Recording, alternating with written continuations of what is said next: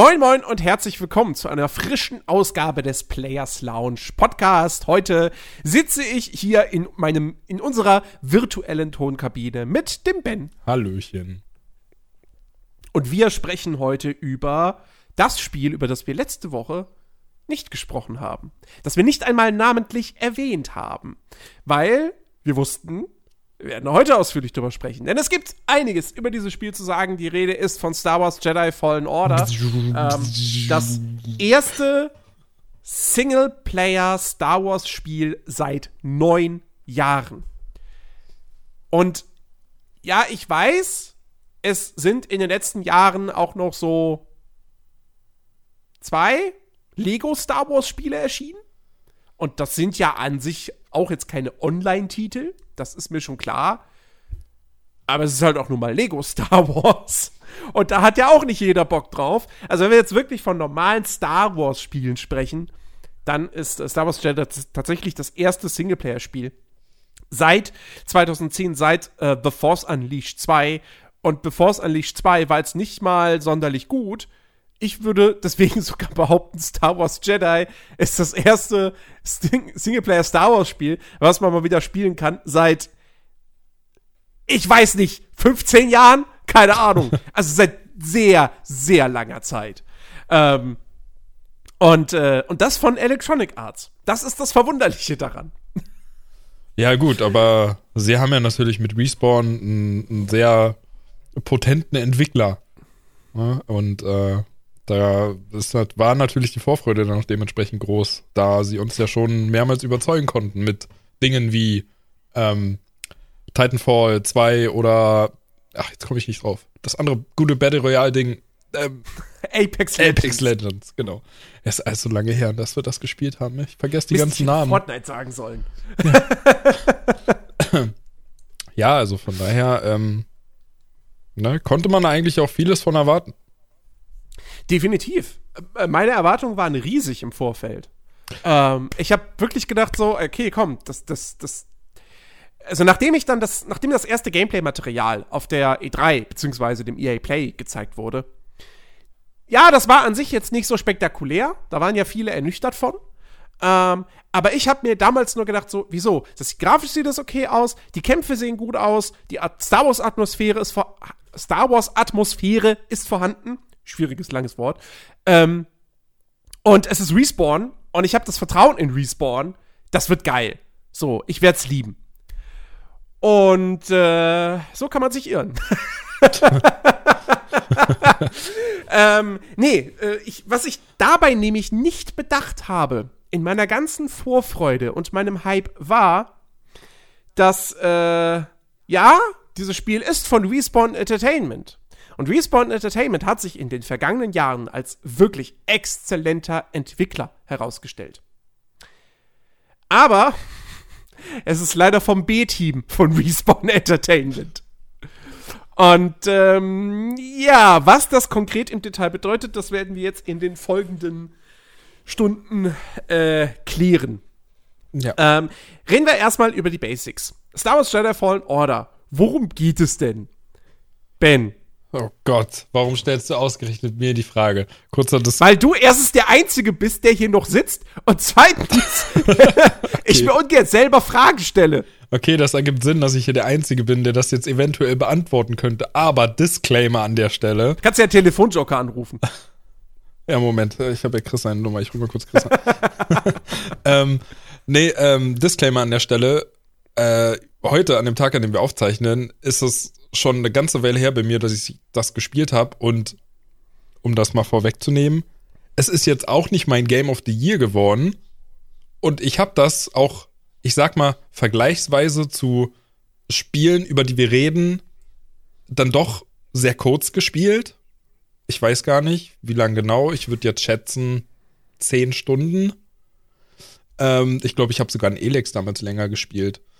Äh, und ja, gut, okay, aber das ist auch schwer vergleichbar. Und ja, also. worum geht's? Also pass auf, ich versuche das jetzt irgendwie mal zu erklären. Ich werde es nicht ganz mhm. hinkriegen. Du bist ja da. Notfalls muss ich äh, doch Chris ich, anrufen. Ich, ich, ich, melde mich jedes, ich drücke jedes Mal einen Buzzer, äh, wenn, wenn, wenn dir ein Fehler unterläuft.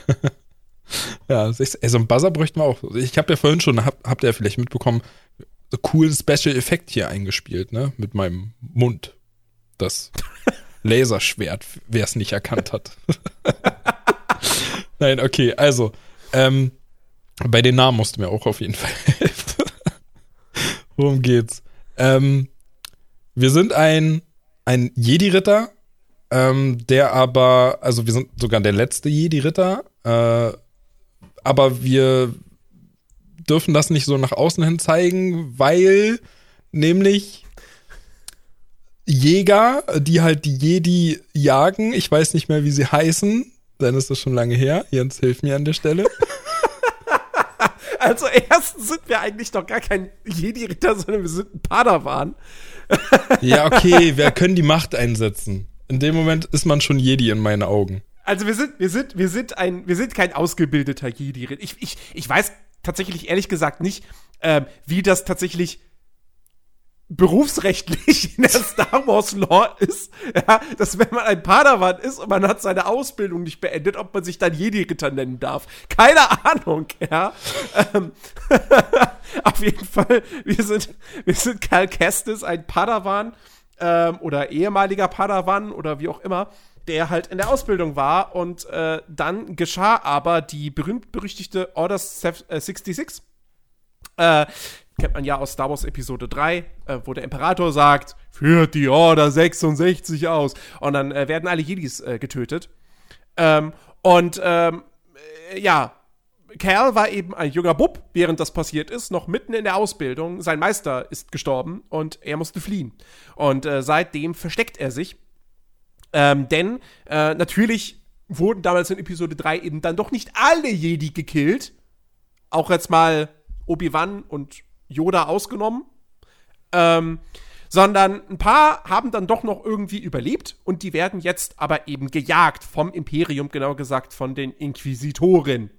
Und ähm, Cal versteckt sich eben jetzt seit einiger Zeit. Der wird, wie alt mag der im Spiel jetzt sein? Ich würde vielleicht 16, 17, würde ich ihn mal schätzen. Ja, doch, keine ähm, Ahnung. Und er versteckt sich halt auf so einem Schrottplaneten namens Bracker, wo er halt, wo so, wo so ganz viele ähm, ausrangierte ähm, Sternzerstörer beziehungsweise ähm, Raumschiffe auch, glaube ich, von den von den Klon, äh, von den Separatisten sind. Äh, und die werden da halt äh, auseinandergenommen und, und was noch verwertet werden kann, wird dann eben verwertet. Und da arbeitet Cal und äh, ja, dann kommt es äh, direkt am Anfang des Spiels zu einem Unfall, äh, bei dem beinahe sein Arbeitskollege und Freund äh, gestorben wäre. Und ähm, die einzige Möglichkeit, äh, das zu verhindern, äh, war es halt, dass Cal seine Macht einsetzt. Was er sehr lange nicht mehr gemacht hat, um sich halt nicht als ja, Machtbegabter äh, zu erkennen zu geben. Und das ruft dann aber natürlich direkte Inquisitoren auf den Plan, weil die, die riechen das wie Hunde. Und ähm, dann muss Cal fliehen und wird im letzten Moment gerettet von, äh, ich, ich kann den Namen bis heute nicht richtig aussprechen. Cyril, Cyril, Syrah, Siri, nee, irgendwie anders. Ich, ich die mit den großen Augen. Die mit den großen, die mit den großen Augen. Ja, ja. Nicht die mit dem roten Stuhl, sondern die mit den gro großen Augen. Ähm, roten Stuhl? War das nicht ein rotes Halsband? Was? die mit dem roten Hals. Das, das war, dieses ja, Lied. das gibt's auch. Aber ich dachte gerade eher an die Werbung für, für dieses Möbelhaus. Ach so. Oh Gott. Oh. Okay. Mit Ottfried Fischer. Die mit dem roten Stuhl. So. Ähm, ja. Äh, auf jeden Fall. Äh, äh, Sierra, Sierra, Sierra, ich weiß, ich weiß echt nicht, wie man diesen Namen ausspricht. C-E-R-E. -E. Ähm, und äh, ihrem, ihrem Piloten, Grease. Äh, die kommen quasi so Deus Ex Machina-mäßig, kommen sie im letzten Moment und retten Kerl äh, vor der zweiten Schwester ähm, einer der Inquisitorinnen. Und ähm, ja, und dann fassen die drei den Plan, den Jedi-Orden wieder aufzubauen. Denn Sir, Sir. Das wird äh, lustig. Das wird lustig heute.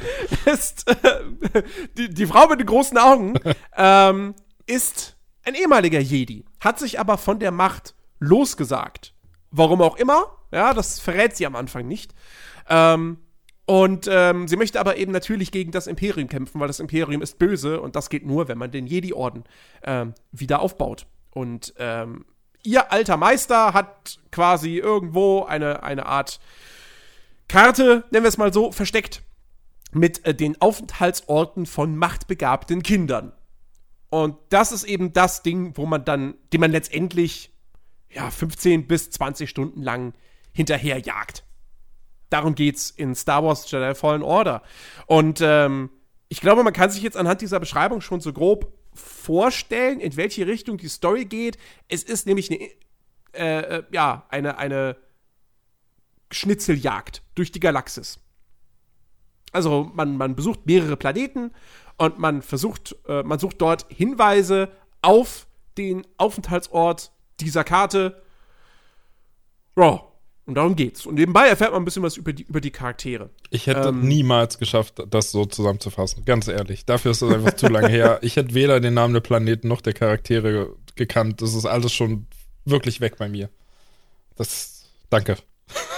aber, aber, aber wie, wie fandest du denn, soweit du es gespielt hast, äh, die Geschichte? Beziehungsweise, was mich eher interessieren würde, tatsächlich ähm, die Charaktere.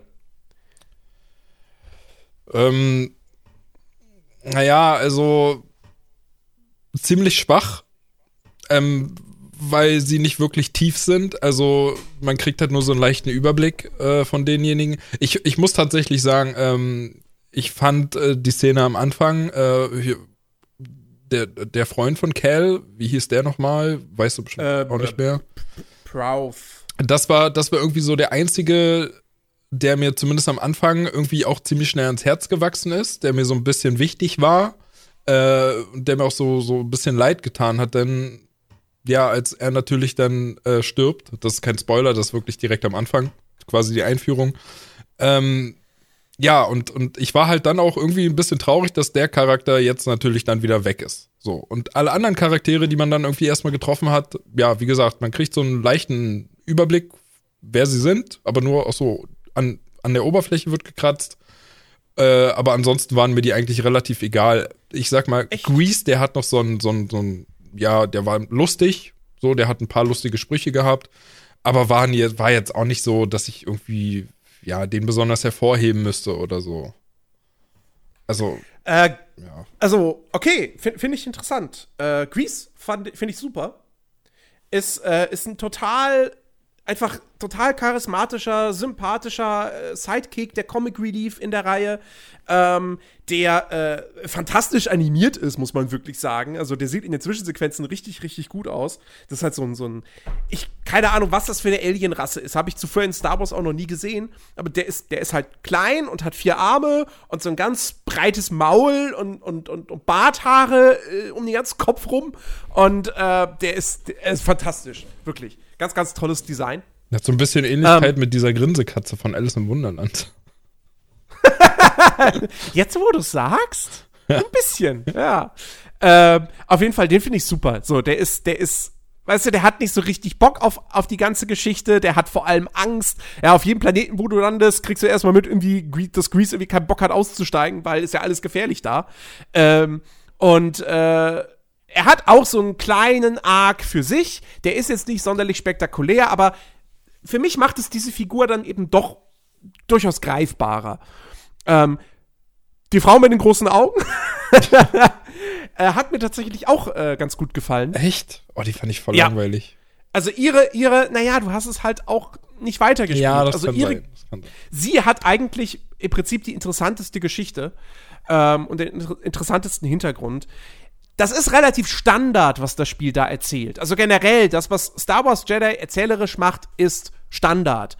Ähm, aber äh, trotzdem hat, hat sie bei mir ganz gut funktioniert.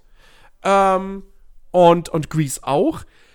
Mit Cal hatte ich so ein bisschen meine Probleme. Ähm, auch er hat eine sehr persönliche Geschichte. Also generell ist die Geschichte von Star Wars Jedi sehr persönlich. Ähm, aber er blieb mir das ganze Spiel über ein bisschen zu blass. Ähm, er war nicht wirklich charismatisch. Oh, Entschuldigung. Er war nicht wirklich charismatisch. Ähm, so, der, ist kein, kein Sprücheklopfer oder so. Gut, das würde auch zu seiner Situation nicht passen, ehrlicherweise. Aber ich weiß nicht, irgendwie hat mir da das gewisse Etwas gefehlt so. Deswegen war er mir dann doch relativ egal als Hauptcharakter. Und ähm, emotional war ich dann eben eher bei, bei, bei Sir. Und, äh, und wie gesagt, Grease war halt der, der, der lustige Sidekick. Ähm, und deswegen bin ich bei der Story so ein bisschen, also der eigentliche Plot an sich, wie gesagt, ist absolut nichts Neues, hat man schon zigtausendmal erlebt in anderen Spielen, in Filmen. Ähm, es ist halt eine Schnitzeljagd. Äh, man, man jagt halt einem, einem äh, hier, wie sagt man in der Filmsprache, einem MacGuffin hinterher. Ähm, das Ende, der Showdown, ist wirklich cool. Ähm, also es lohnt sich, dieses Spiel bis zum Ende zu spielen. Gerade als Star Wars-Fan. Ähm, aber wie gesagt, der eigentliche Plot ist jetzt wirklich nichts Besonderes. Er ist jetzt auch nicht schlecht, aber ja, also es, gibt, es gibt eine große Wendung im Spiel, die kann man schon relativ stark vorhersehen. Ähm, die, die ist dann keine sonderlich große Überraschung. Und ähm, ja, eher so, so mittelmäßig. Ja, das, das Ganze. Aber wie gesagt, die Charaktere reißen es dann doch für mich so, so, so ein bisschen raus. Ähm, also für EA-Verhältnisse dann doch eigentlich schon im, im leicht oberen Bereich so. Naja, ich würde auch sagen für Respawn-Verhältnisse. Weil, also, man muss jetzt auch mal ehrlicherweise sagen, ähm, das einzige Singleplayer-Erlebnis, was Respawn ja zuvor entwickelt hat, war eben die Kampagne von Titanfall 2, die spielerisch fantastisch ist. Äh, mit einer eigentlich die beste Shooter-Kampagne der letzten zehn Jahre vielleicht sogar. Ähm, aber erzählerisch war die halt auch nicht so doll. Du hattest zwar ganz nette Interaktionen, Schrägstrich Dialoge zwischen dem Hauptcharakter und seinem Titan, aber die Story war wirklich zum Vergessen.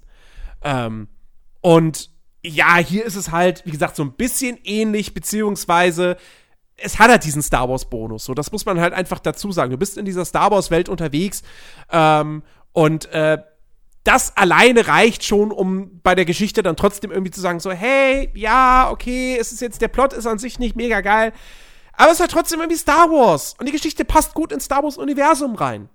Ähm, aber ich finde, sie hätten auch ein bisschen mehr aus dem Szenario durchaus noch machen können. Ähm, weil diese, diese Entscheidung, das Spiel zwischen Episode 3 und 4 anzusiedeln, ein Zeitraum, der bislang relativ unangetastet geblieben ist. Ähm, und was einfach eine super düstere Zeit ist. Ja, weil, wie gesagt, die, die Jedi wurden gerade abgeschlachtet, die letzten Jedi werden verfolgt. Du hast ja im, Prinzip, hast, kannst, ja, kannst ja eigentlich sogar eine, die Analogie ziehen äh, zu, zu äh, der Judenverfolgung im Dritten Reich. Ja. Ne? Ähm, so, die Inquisitoren sind quasi die, ja, die SS. So. Ähm, oder, oder die Gestapo. Ähm, und äh, ich meine, ne, es gibt dann auch die hier, die, die, die Vernichtungstruppler, ja, in ihren schwarzen Rüstungen. Ähm, also ich finde, da, da sind durchaus schon äh, Nazi-Vergleiche äh, angebracht. Ähm, aber wie gesagt, da hättest du noch wesentlich mehr draus machen können, ja, aus, aus dieser ganzen Thematik. Das haben sie dann nicht gemacht. Mit Sicherheit natürlich auch im Hinblick darauf, naja, für was für eine Zielgruppe ist denn dieses Spiel gedacht? Hey, es ist ein Star Wars-Spiel, soll es nicht zu düster werden, Kinder sollen das auch immer noch spielen können. Ähm, also, ja, mein Gott. Das ist, ist eine ähnliche Geschichte wie halt, äh, dass, dass, dass man Sturmtrupplern äh, keine Gliedmaßen abtrennen kann mit dem Lichtschwert. Oh, das regt mich so auf.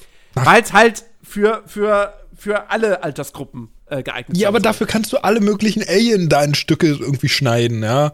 Ja, sind auch Aliens. Ja, aber come on. Also Kinder können ja auch denken, dass in den äh, Sturmtruppler-Rüstungen gar keine Menschen drinstecken. Das sind halt Roboter. So. ja, aber dafür reden die ein bisschen zu viel. Äh, also ist klar, künstliche kind Intelligenz. Schnallt das vielleicht jetzt nicht unbedingt, aber ähm, ja. Naja. Also, wie gesagt, da, da hat man durchaus Potenzial verschenkt. Ja. Ähm, aber vielleicht, vielleicht aber, kommt ja in Zukunft da noch mehr von, weil das Ding war ja ein großer Erfolg für EA. Und äh, es, es ist sehr erfolgreich gestartet und es freut mich auch wirklich sehr und ich hoffe auch, dass da ein zweiter Teil kommt.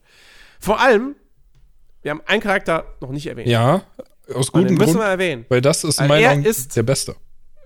er ist wirklich, er ist so ein bisschen der kleine Star dieses Spiels und das ist BD-1. Ja. BD-1, der kleine, süße Roboter, der kleine, süße Druide, der sehr stark an Wally erinnert mit seinen, mit seinen Augen ähm, und auch seiner Körperform. Ähm, und der einfach super drollig ist. Oh ja. Ähm, direkt am Anfang, wenn man, wenn man ihn, also auf dem ersten richtigen Planeten, wo man dann ankommt, da trifft man ihn sofort. Und ähm, er ist noch kaputt. Und irgendwie ein, ein, sein Bein ist, ist äh, defekt. Und äh, er humpelt dann da so und ach Gott, das ist einfach. Ah! Der ist halt auch so super animiert, ne? Also ich habe mich Ja. auch direkt in den verliebt und, und das war dann wirklich der, der beste Charakter im ganzen Spiel. Und das hast du halt auch immer wieder. Also im Laufe des Spiels verbesserst du ihn ja dann immer wieder, er kriegt immer wieder kleine Upgrades und so und einfach wie er dann reagiert. So einfach nur mit seinen Mhm. Bewegungen, ohne auch irgendwie ein Wort zu sagen. Es kommen immer nur irgendwelche Pieptöne aus ihm raus, aber man hat das Gefühl, als wenn man ganz genau weiß, was er gerade gesagt hat. Ja, das ist wirklich fantastisch gemacht. Sie machen in der Geschichte machen sie nicht sonderlich viel mit ihm. Ähm, und auch spielerisch machen sie jetzt nicht wahnsinnig viel mit ihm. Also ja, ähm, es, es gibt dann Upgrades, die man an bestimmten festen Storypunkten für ihn bekommt. Ähm, aber also ganz ehrlich, ob das jetzt Fähigkeiten wären, die Cal bekommt oder die BD-1 bekommt, am Ende drückst du halt eine Taste, er geht wohin und macht was. Fertig. So. Also, ne, das ist jetzt. BD-1 hat jetzt keine sonderlich große spielerische Bewandtnis. Ähm, aber es ist einfach trotzdem cool, dass er die ganze Zeit dabei ist und äh, nicht von Cals Seite weicht, außer in einer Szene.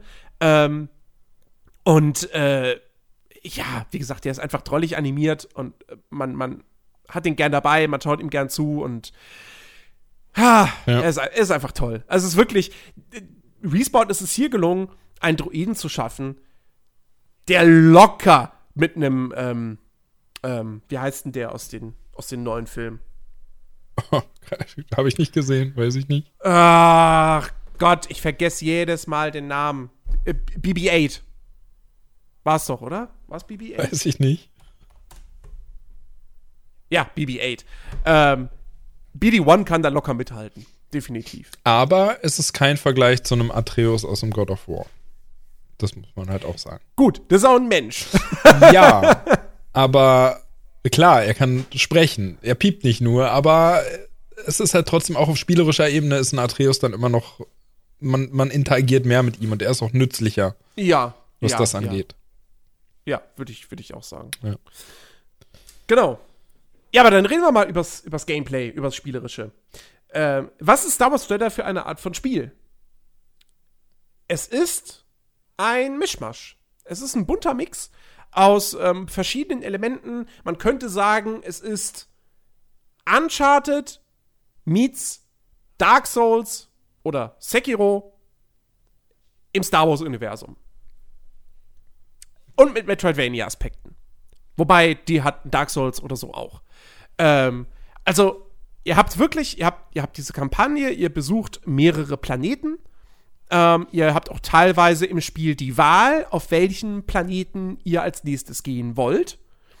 Ähm, und diese Planeten sind allesamt äh, ziemlich verwinkelte äh, Levels, ähm, die man, ja, so, es ist so Open Schlauch, wie wir, wie wir so gerne sagen. Ähm, das heißt, man hat öfters mal irgendwelche Abzweigungen, irgendwelche optionalen Gebiete, äh, wo, man, wo man hin kann, aber nicht hin muss. Ähm, und man, das Spiel, am Anfang denkt man schon so ein bisschen so, oh geil, okay, ich hab Bock zu erkunden. Ähm, und äh, auf der Gameplay-Ebene hat man dann eben immer wieder sehr häufig Kämpfe, die sich wirklich sehr Souls-mäßig spielen. Ähm, man hat hier und da mal ein Rätsel und Geschicklichkeitspassagen. Und das ist an sich alles ein guter Mix. Aber im Detail hapert es dann doch irgendwo an fast jeder Stelle. Muss man leider sagen. Ähm, fa- fangen wir mal mit den Kämpfen an, würde ich sagen, weil die eigentlich das äh, prägnanteste Spielelement sind. Ähm, ich fand ja grundsätzlich äh, von vornherein diese Idee cool, dass man sagt, okay, pass auf, äh, wir machen hier ein Star Wars Spiel, aber die Kämpfe, die sollen wirklich, die sollen durchaus anspruchsvoll sein. Du sollst mit Hirn kämpfen müssen, wenn du erfolgreich sein möchtest. Ähm, und finde ich cool. Ich finde diesen Souls-like Ansatz an sich cool. Es ergibt zwar innerhalb der Star Wars-Welt überhaupt keinen Sinn, dass wenn du an einem äh, Meditationspunkt, was sozusagen die, äh, die Leuchtfeuer-Äquivalente sind, ähm, dass wenn du da rastest, dass dann alle Gegner respawnen. Das ergibt keinen Sinn innerhalb der Star Wars-Welt. Aber das nehme ich hin, weil ist ein Videospiel. Das darf sowas durchaus mal machen. Ja. Ähm, und ich finde auch grundsätzlich, so auf den ersten Blick, ganz oberflächlich betrachtet, finde ich die Kämpfe auch wirklich cool. Mir haben die gefallen, mir haben die Spaß gemacht. Ähm, man, hat, man kämpft die ganze Zeit nur mit dem Lichtschwert. Ja? Es gibt keine anderen Waffen, wie in Jedi Knight früher, was ja dann eigentlich immer noch ein Eco-Shooter war und du die ganzen Blaster und Co. hattest. Ähm, sondern du kämpfst immer nur mit dem Lichtschwert und du hast deine Machtfähigkeiten. Am Anfang recht wenige. Äh, also Cal beherrscht halt von Anfang an die Möglichkeit, ähm, Objekte ja zu verlangsamen. Ähm, und äh, später kommen noch weitere Sachen hinzu, wie der Machtstoß und äh, der Machtsprung und so weiter und so fort. Ähm, aber du kämpfst im Prinzip immer die ganze Zeit mit deinem Lichtschwert. Und das fühlt sich fantastisch an. Ähm, so was das Trefferfeedback betrifft, wie die Animationen, wie das Ganze choreografiert ist. Ähm, ich habe mich in diesem Spiel wirklich wie ein Jedi gefühlt. Und das hatte ich das letzte Mal in Jedi Knight 3. Und das ist 16 Jahre her? 17? Also lange, lange her. Ähm, und hier hatte ich wirklich wieder das Gefühl, so, okay, ich bin ein Jedi.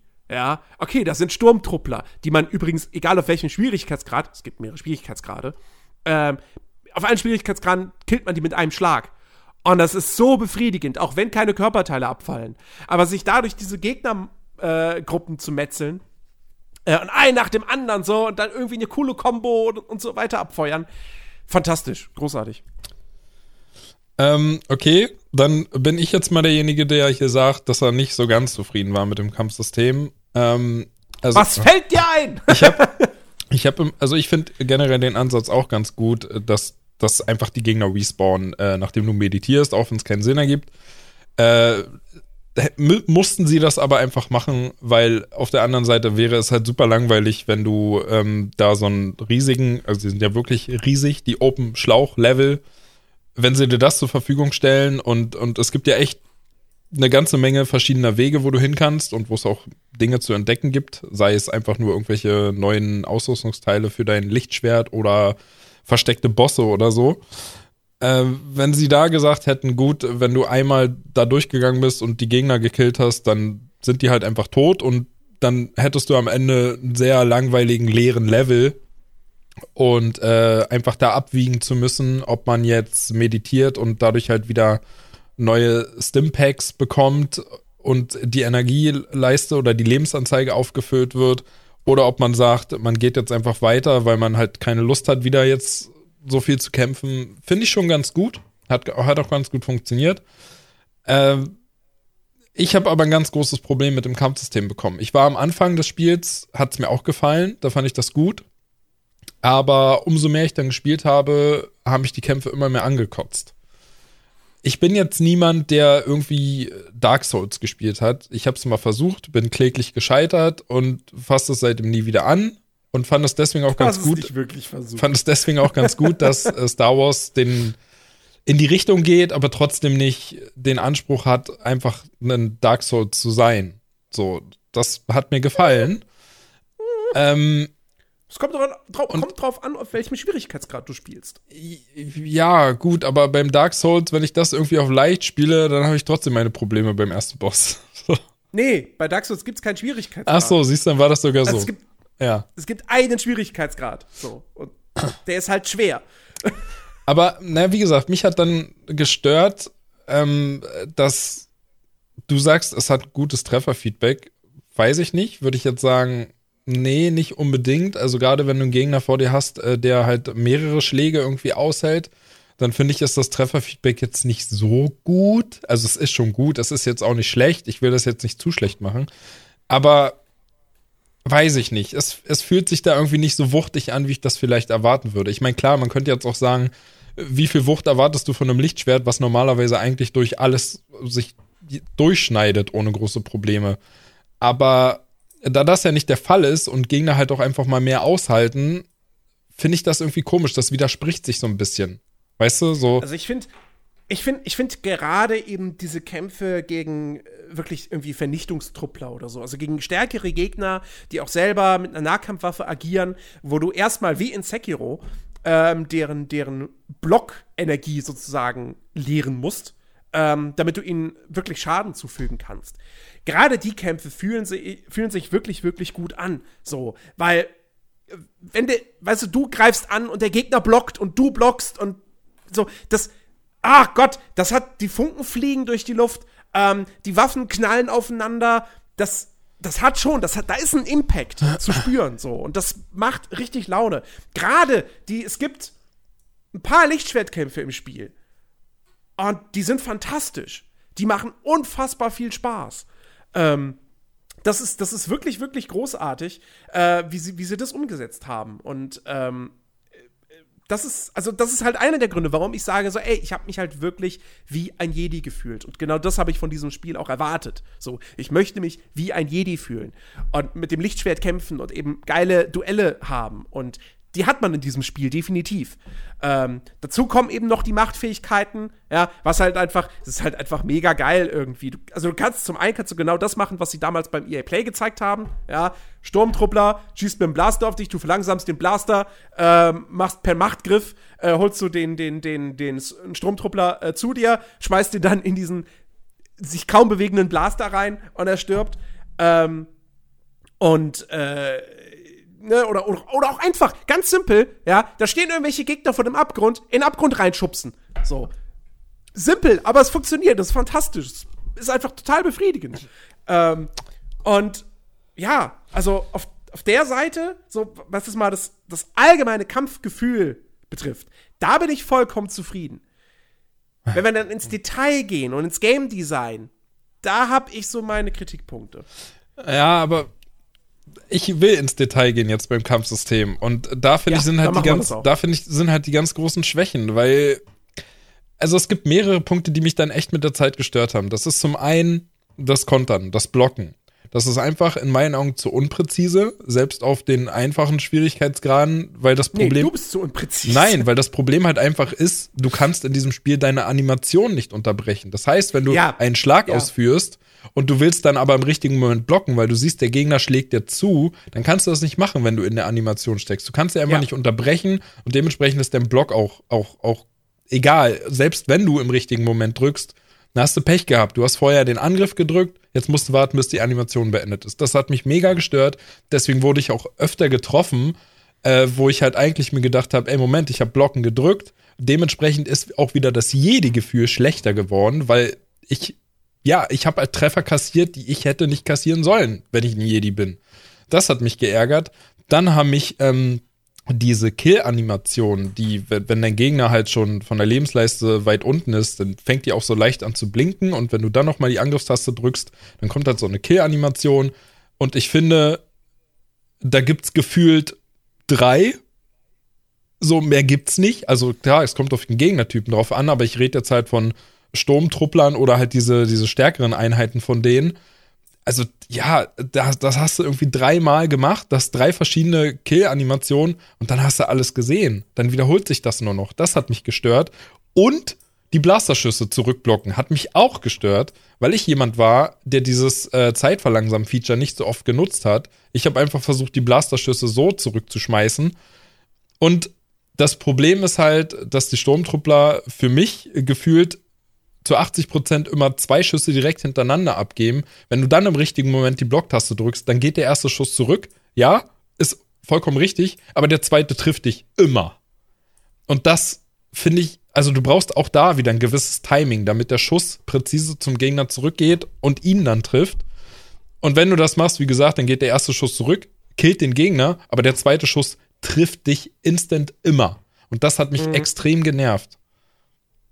Das hat mich auch genervt, aber tatsächlich nicht so stark wie dich. Ähm, ja, weil du halt Zeit anhalten oder Zeit verlangen weil das, öfter Nee, benutzt, das habe ich auch nicht so häufig benutzt. Okay. Ähm, ich habe auch sehr, sehr häufig versucht, einfach die, die, äh, die Blasterschüsse zu parieren. Ähm, und ja, es kommt durchaus nicht selten vor, dass eben dann zwei Blaster-Projektile auf dich zufliegen und das zweite trifft dich dann halt. Ähm, und das ist nervig, definitiv. Ähm, aber für mich war das jetzt nicht so ein so ein omnipräsentes Problem, das einfach in jedem Kampf auftritt. Ähm, und bei jeder Begegnung mit einem Sturmtruppler. So. Also, dass der quasi, dass der immer zwei Schüsse auf dich abfeuert. Ähm, also, es hat mich gestört, aber das hat jetzt nicht so sehr an meinem Spielspaß gekratzt. Dass die Animationen nicht abbre abbruch, abbrechen, abbrechbar. abbrechbar sind, danke. Ähm, das ist wirklich so ein Punkt. Der hat mich wirklich, wirklich, gerade im späteren Spielverlauf genervt. Ähm, ich habe es auf dem zweithöchsten Schwierigkeitsgrad gespielt, weil du kriegst am Anfang, suchst du dir deinen Schwierigkeitsgrad aus und dann hast du so Balken äh, für zum einen, ähm, äh, ich glaube, wie viel Schaden du einstecken kannst oder wie viel Schaden die Gegner machen, dann äh, wie groß quasi das Zeitfenster fürs Parieren ist und der dritte Balken, ah, weiß ich nicht mehr, was das war. Auf jeden Fall, ähm, auf diesem zweithöchsten Schwierigkeitsgrad sind all diese Balken in der Mitte, also komplett ausgeglichen. Das heißt, das wirkt schon so nach dem Motto, ja, das ist eigentlich der bevorzugte Schwierigkeitsgrad für dieses Spiel. Ja, das ist der Schwierigkeitsgrad, den die Entwickler gedacht haben, okay, das ist das richtige Spiel, alles darunter ist halt einfacher und das alles darüber, also der eine darüber ist wahrscheinlich Hardcore, ja. Für die Dark Souls-Fans. Ähm, für die, für die Dark Souls-Fans. Und ich habe es, wie gesagt, auf diesen zweithöchsten gespielt und das wirklich auch eine sehr, sehr lange Zeit. Ähm, und da ist es durchaus knackig. Es ist einfacher als jedes andere Souls-like. Bedeutend einfacher. Ähm, aber nicht super easy. Und das ist, das, das ist ein Kunststück. Es ist in manchen Stellen frustrierender als ein Dark Souls oder so. Ähm, weil, also nicht, weil es dann irgendwie eine super schwierige Stelle ist und du denkst so, oh fuck, okay, ich bin zu schlecht, ich muss mich echt anstrengen, sondern aufgrund dessen, dass du Animationen nicht abbrechen kannst. Und deshalb Schaden, Treffer kassierst, die du in einem anderen Spiel nicht kassieren würdest. Äh, aufgrund dessen, dass die Kamera dir teilweise in engen Räumen oder so äh, nicht äh, gerade ja zugutekommt. Ähm, ich hatte oftmals Situationen, wo ich von zwei größeren Gegnern in der Ecke gedrängt wurde und dann kam ich da nicht mehr raus. Ich kam aus dieser Ecke nicht mehr raus. Ich konnte ausweichen, rollen, in welche Richtung auch immer. Ich war da gefangen quasi. Mhm. Und ähm, da bin ich auch sehr, sehr häufig verreckt. Ähm, es, gibt, es gibt so lauter Kleinigkeiten. Ähm, auch generell die Präzision beim Zuschlagen. Ja, das, also manchmal habe ich auch so ein bisschen das Gefühl gehabt, so, also ich hatte manchmal irgendwie die, die Momente, wo ich, wo der Gegner ein bisschen weiter weg war und ich dachte, ja, aber wenn ich jetzt einmal nach vorne springe, dann treffe ich ihn und dann habe ich ihn aber irgendwie nicht getroffen und so. Vielleicht lag es auch an mir, keine Ahnung. Das hatte ich auch. Nee, aber, das hatte ich auch. Aber, aber, also, wie gesagt, da, da, da, vermisst das Spiel, das lässt da einfach so ein bisschen diese Präzision vermissen, die ich von einem Dark Souls kenne, die ich von einem Sekiro kenne, die ich auch von einem Search 2 kenne oder von einem Nio. Ähm, und dann kommt oben drauf noch, und das ist mir erst zum Ende hin wirklich aufgefallen. Ähm, es gibt zu viele Momente in diesem Spiel, wo du mit zu vielen Gegnern konfrontiert wirst. Das Dark Souls Kampfsystem ist darauf ausgelegt, dass du gegen einzelne gefährliche Gegner kämpfst. Vielleicht mal gegen zwei, maximal drei oder vier. Und dann ist bei vier Leuten ist aber auch noch ganz, ganz wichtig, welche Gegner da miteinander kombiniert werden. Ja, ähm, dass du da jetzt nicht irgendwie einen super krassen Gegner hast und dann noch mal drei andere, die auch nervig sind oder so, sondern dann hast du einen krassen Gegner und drei, die du relativ easy schnell ausschalten kannst, die für dich keine große Bedrohung sind, ähm, sondern einfach noch mal ein bisschen so für, ja, die sollen halt für ein bisschen mehr Spannung sorgen, aber also zumindest das ist so mein, mein Empfinden äh, von, von Souls-like-Spielen. Ich habe jetzt außer Search 2 schon länger keins mehr gespielt. Ähm, ja, gut, Sekiro war auch noch dieses Jahr, aber nun gut. Ähm, und Star Wars Jedi geht aber hin und knallt dir teilweise 6, 7, 8 Gegner vor die Nase. Mhm. Oh, und es gibt dann wirklich Situationen, ich erinnere mich zum Beispiel an einen, an einen Bereich, da kämpfst du gegen den Vernichtungstruppler. Und jeder Kampf gegen den Vernichtungstruppler ist echt ein krasses Duell. Das ist schon so eine Art Mini-Boss, könnte man sagen. Ja. Ähm, also ist es im Spiel offiziell eigentlich nicht, weil auch die respawnen, aber da kämpfst du schon eine Weile. So. Ja, dann waren aber in diesem Bereich auch noch irgendwie so vier von diesen komischen Ratten-Aliens. Die dir ständig in den Rücken fallen. Die sich, Und- die sich in den Bo Bo Boden vergraben können auch, ne? Oder sind das die anderen? Ja, die kommen aus dem Boden raus. Ja, na, die vergraben sich, sind dann erstmal weg und kommen dann irgendwo, springen sie dann hoch und das ist gerne Äh. mal hinter dir, außerhalb der Kamera und du kriegst dann Schaden und hast gar Ja, keine genau. Möglichkeit, das zu blocken. Und die hätte ich halt in dieser Situation, hey, habe ich die echt nicht gebraucht. Ja. Ja. Ähm, die hätte man sehr gerne weglassen können. So, dann mach im Zweifelsfall den, den Verdichtungstrupp noch mal ein bisschen stärker, dass der ein bisschen mehr aushält, aber lass diese scheiß Ratten weg. Und ich habe irgendwann so im Ende des vorletzten Kapitels, da gibt es einen Bosskampf. Ähm, den habe ich einmal so probiert, bin gescheitert, hab gemerkt, oh fuck, irgendwie, ich sehe kein Land. Und dann, dann habe ich es auf den zweitniedrigsten Schwierigkeitsgrad runtergestellt. Und den habe ich dann auch für das letzte Level beibehalten. Und das war eine gute Idee, dass ich das gemacht habe. Weil auch im letzten Level kriegst du wirklich noch mal teilweise echt krasse Gegnermassen äh, dir in den Weg gestellt. Und hätte ich das auf dem zweithöchsten Schwierigkeitsgrad gespielt, ich glaube, ich hätte wirklich frustriert das Pad in die Ecke geworfen. Äh, weil das war auch so, auf diesem zweitniedrigsten, war das immer noch herausfordernd. Ähm, ich bin zwar jetzt, ich glaube, ich bin nicht gestorben, ähm, ich habe auch den, den Bosskampf am Ende, habe ich dann beim First Try geschafft, so, aber es war trotzdem nicht leicht. Also ich glaube, ich hatte all meine Stimpacks äh, verwendet und ähm, musste, musste mich immer noch anstrengen. Ja. Deswegen, ich habe oftmals im Internet gelesen, ey, wenn ihr Star Wars Jedi spielt, dann spielt es auf dem zweithöchsten Schwierigkeitsgrad. Da wird's richtig gut. Ich würde behaupten, nee, macht das Gegenteil, spielt's auf dem zweitniedrigsten Schwierigkeitsgrad. Dann habt ihr ein forderndes, nicht zu einfaches Spiel, aber es wird euch deutlich weniger frustrieren. Das Dark Souls Kampfsystem ist nicht darauf ausgelegt, gegen große Gegnergruppen zu kämpfen. Ja. Und ich finde, das merkt man hier einfach sehr, sehr deutlich, dass das nicht funktioniert. Ja. Ähm. ich ich, ich, ich habe da auch noch ein gutes Beispiel. Ich weiß nicht, ob das auf Sepho war oder auf Kashyyyk. Ich glaube, es war auf Kashyyyk, weil erst da kamen ja dann diese Spinnengegner. Äh, Mhm. Da gab es ja auch irgendwie größere Spinnen, die größer waren als du selbst. Und es gab da diesen einen Bereich, da waren zwei von den Spinnen. Dann war da noch ein Sturmtruppler irgendwie mit einem Flammenwerfer und oben Oh, die Flammenwerfer-Typen sind so nervig. ja, und oben standen dann noch Sturmtruppler mit, mit Blastern. So, und du, du, du gehst da halt voll rein, du springst da rein in den Kampf. Und ich weiß noch, ich bin da auch mehrmals hintereinander gestorben. Das war recht am Anfang. Und äh, da ist dann halt auch komplett dieses Jedi-Gefühl einfach weg gewesen, weil ich war der ganzen Situation völlig hilflos ausgesetzt. Es führt, ich weiß nicht, ob, ob das bewusst so gemacht ist, ähm, dass die halt von dir verlangen, du sollst jetzt erstmal ausweichen, ausweichen, hier rollen, da blocken und hast nicht gesehen und gucken, was machen denn die Gegner überhaupt? Wie reagieren die? Was haben die für Angriffsattacken äh, äh, und wie bewegen sie sich dabei und so weiter? Ähm, das hat dann wirklich dazu geführt, dass ich da mehrmals gestorben bin, weil einfach diese Spinnen, die kommen irgendwie auf dich zugesprungen und dann, dann können sie dich auch noch irgendwie kurzzeitig äh, außer Gefecht setzen, indem sie sich da, dich da irgendwie einspinnen. Dann dieser Flammenwerfer-Typ, den du irgendwie gar nicht blocken kannst, da kannst du halt nur auf, auf Entfernung gehen und, und Ja. dann hast du halt noch diese Blasterschüsse von oben, die du halt, wie ich ja vorhin schon gesagt habe, dann im richtigen Moment blocken musst, weil du hast ja sonst keine Möglichkeit, da irgendwie hochzukommen und die zu killen. Und das war eine Situation, die hat mich extrem genervt. Einfach weil Ja. diese beiden Spinnen, die waren alleine schon irgendwie schwierig, äh, weil die halt doch dann unterschiedlich, die eine hat mich gelähmt, die andere kam in dem Moment angesprungen. Und ja, dieser Flammenwerfer-Typ, und oh Gott, das war einfach, ja, das war einfach Mist. Ja. Und ich habe mich halt richtig, richtig schwach gefühlt in dem Moment. Und äh, da finde ich, da, da beißt sich das irgendwie alles selber in den Schwanz. Und, und ja, Mhm. Das ist halt echt schade, dass sie das so gemacht haben. Ja, genau das meine ich eben. So, das ist einfach da, in dem Moment ist das zu viel. Bei einem Dark Souls hältst du, hättest du diese zwei Spinnen. Ja. Und das war's.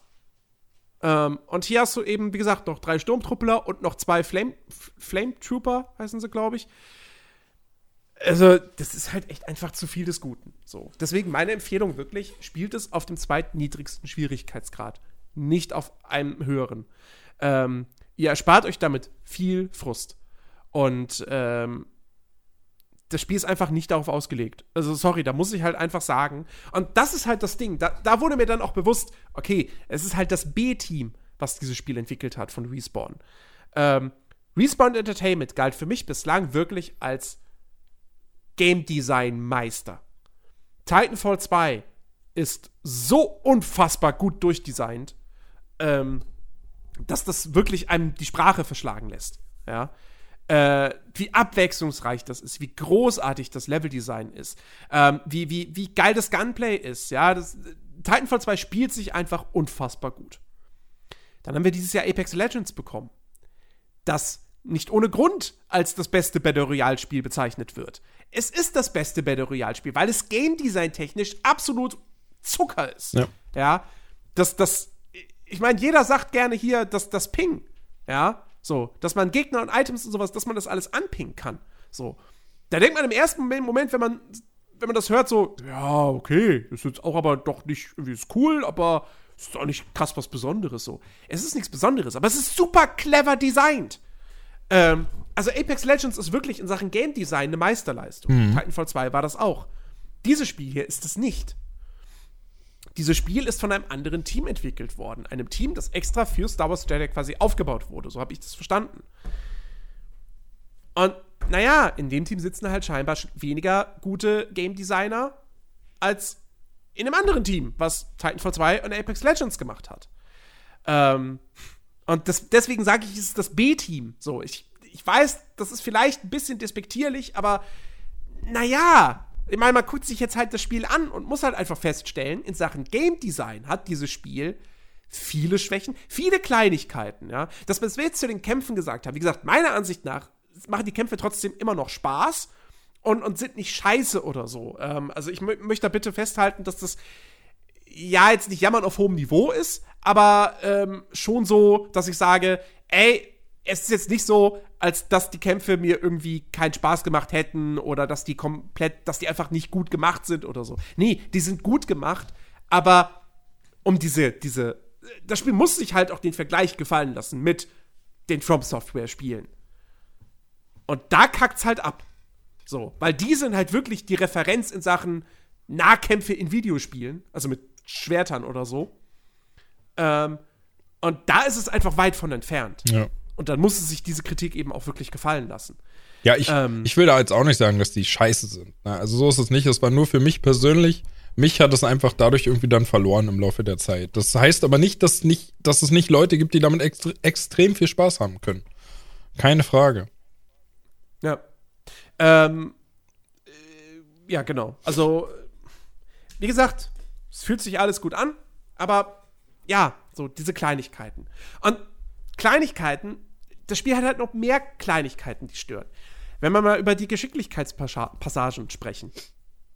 Ähm, ja, man, man ist relativ viel in diesem Spiel auch damit beschäftigt, zu klettern, zu springen, irgendwelche Abhänge runterzurutschen. Das funktioniert alles okay, solide.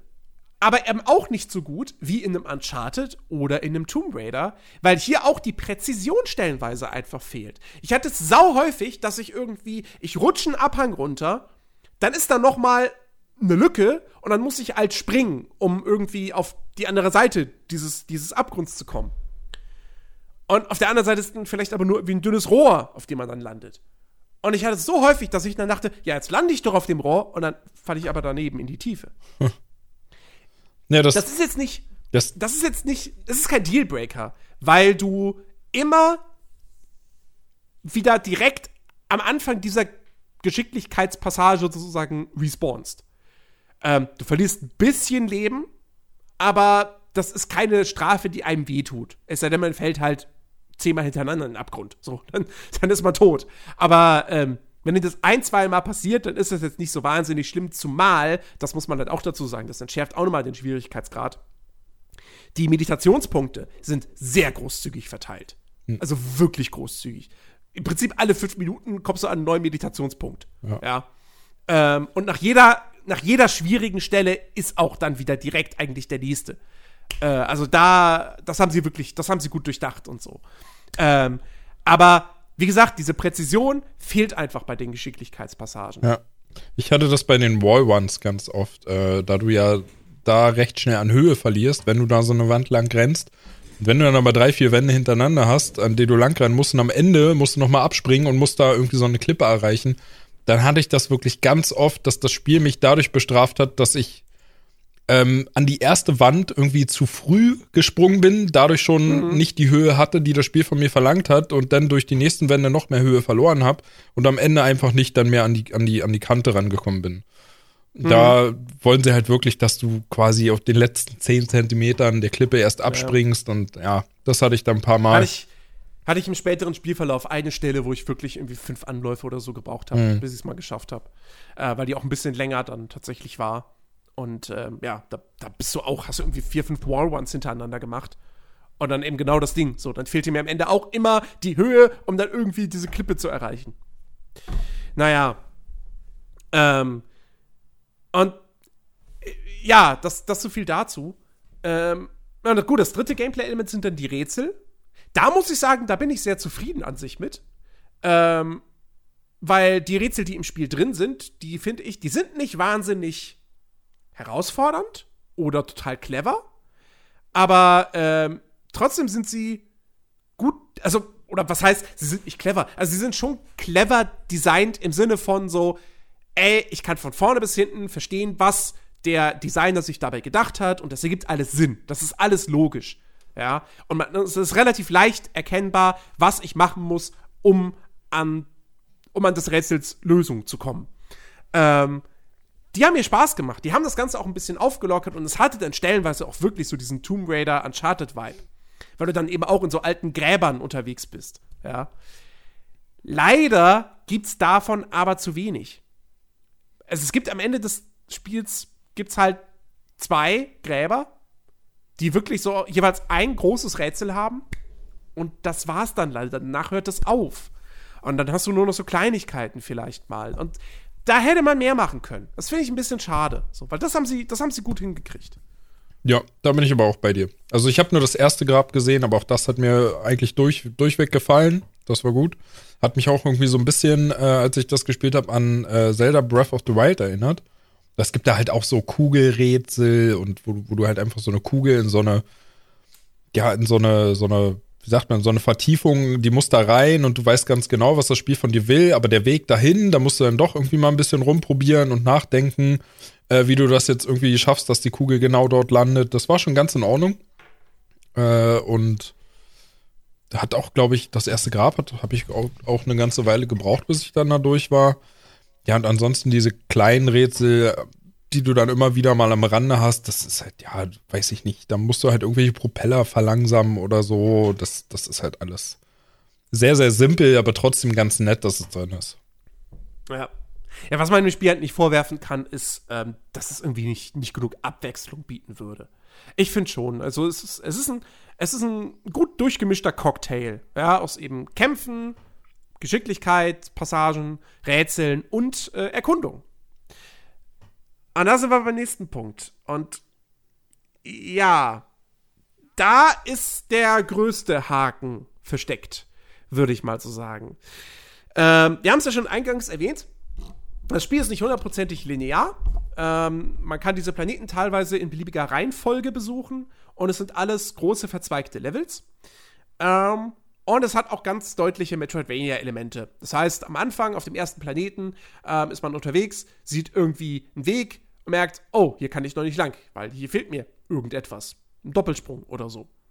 Und dann weiß man, alles klar, wenn ich später die Fähigkeit habe, dann komme ich hier wieder hin, weil dann ist da vielleicht was Cooles. Ja, ähm, erstmal der Punkt, da ist vielleicht was Cooles. Hm. Äh, möchtest du mal kurz zusammenfassen, was man so Cooles entdecken kann? Ähm, Oder wie man belohnt wird fürs Erkunden? Ja, also natürlich, ähm, das ist eigentlich ganz schnell erledigt, zumindest das, was ich halt als Belohnung bekommen habe. Aber ich glaube, ich kann da ganz sicher behaupten, dass da den, den Rest des Spiels jetzt nicht wirklich noch was dazukommt. Aber die einzigen Belohnungen, die du halt hast, sind, also klar, es gibt auch mal versteckte Bosse. Das finde ich ist sogar eine ganz gute Belohnung. Das fand ich ganz gut. Ähm, aber ansonsten kriegst du halt eigentlich nur optischen Kram für dein Laserschwert. Es stehen immer mal wieder Kisten rum, also Ähm, es gibt auch Kisten, an die kommst du am Anfang auch noch nicht ran. Da brauchst du halt dann auch erst wieder ein Upgrade für, für BD1. Äh, aber ansonsten, ja, es sind, es sind alles wirklich nur optische Teile Was- für dein was übrigens- Laserschwert. Was ich übrigens nicht verstehe. Das sind Kisten, die muss, BD1 muss die hacken. Und dann drückst du die Taste und dann hackt er die Kiste. Und dann musst du nochmal die Taste drücken, damit BD1 die Kiste öffnet. Beziehungsweise damit BD1 da rein springt und dann quasi die Belohnung rausholt. Das passiert bei jeder Kiste, ähm, dass das BD1 das macht. Und es passiert auch bei denen, die BD1 hacken muss. Warum? reicht es nicht, einmal die Taste zu drücken, BD1 hackt die Kiste, öffnet sie und holt die Belohnung raus. Warum muss ich zweimal die Taste drücken?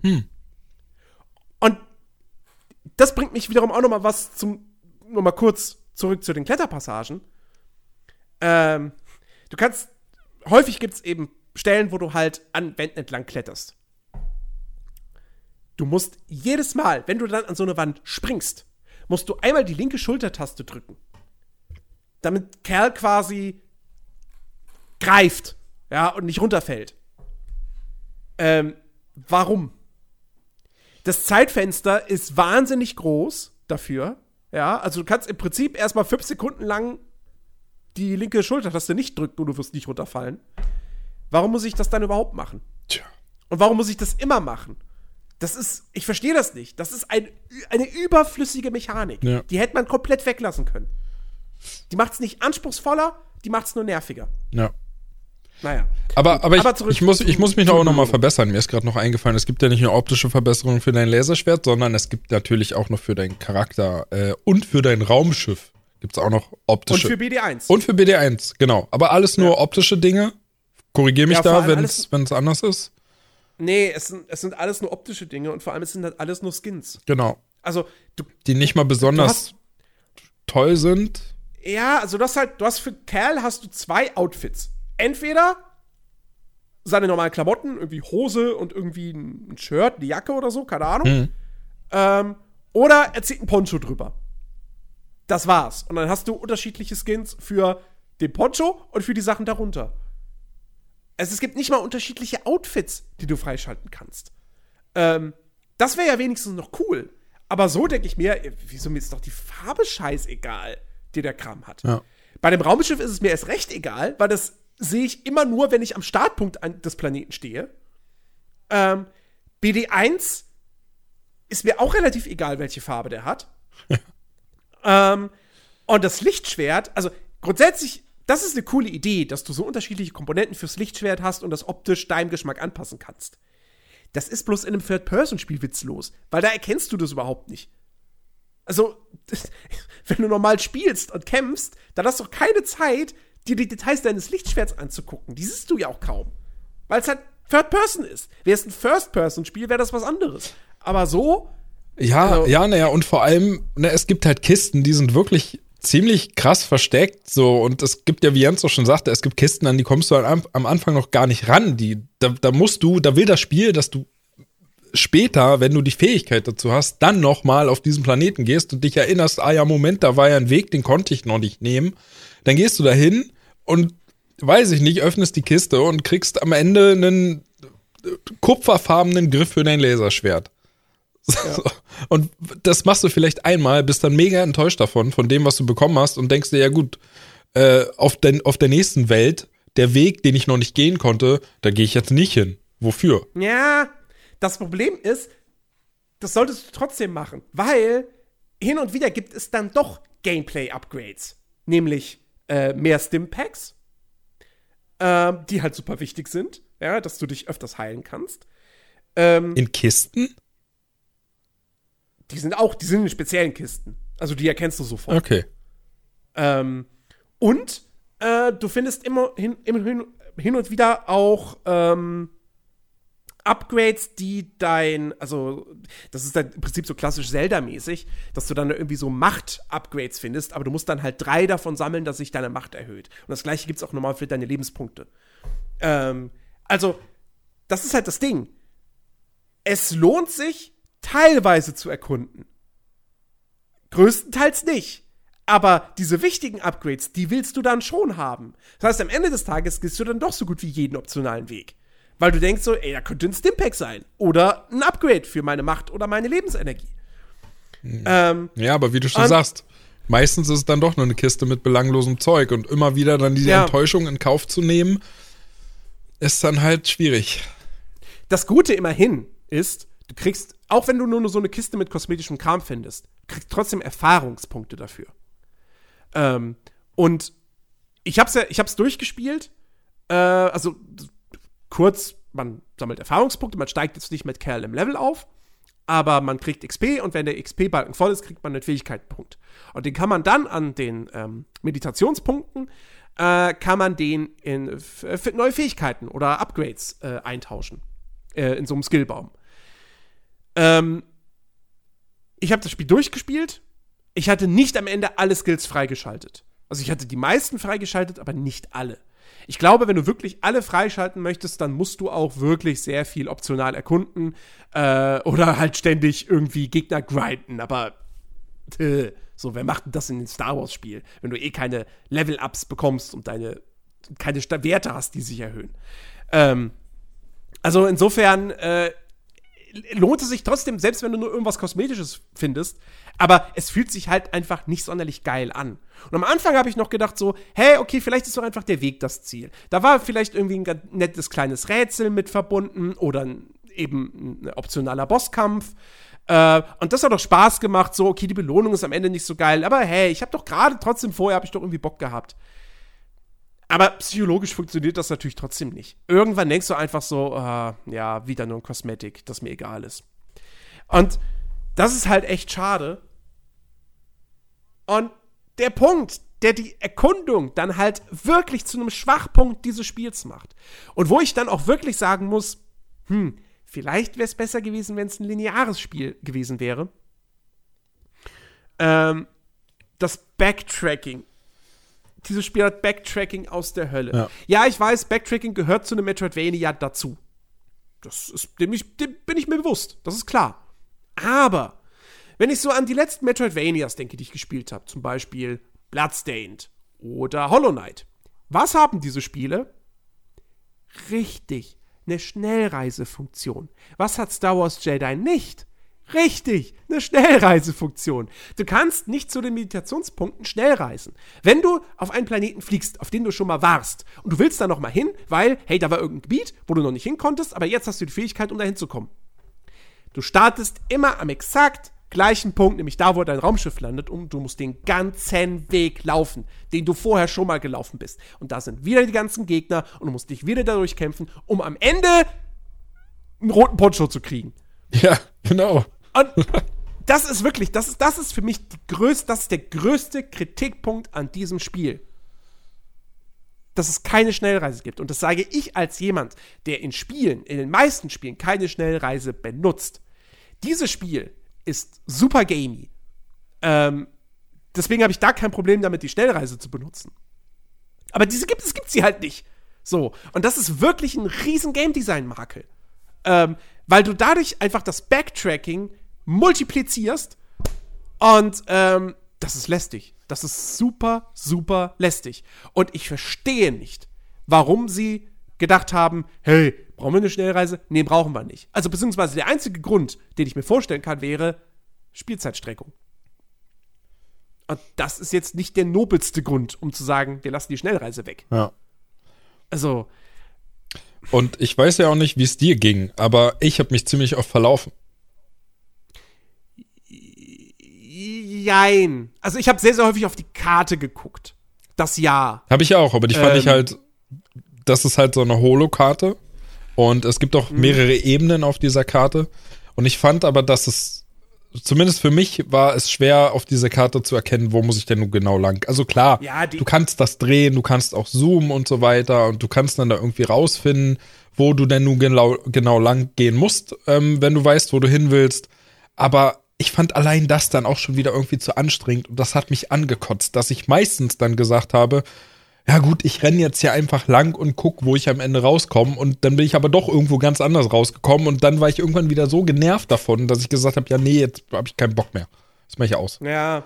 Ja, so 3D-Holokarten sind immer schwierig. Ja. Ähm, die ist auch hier, die, die ist wirklich nicht perfekt. Sie ist jetzt keine Katastrophe, aber äh, vor allem, was, was halt, was das Spiel ganz gut macht, ist, es markiert halt wirklich die Wege, äh, die du, wo du noch nicht warst, die sind dann orange markiert, so nach dem Motto, hey, hier ist noch was, da kannst du noch mal gucken.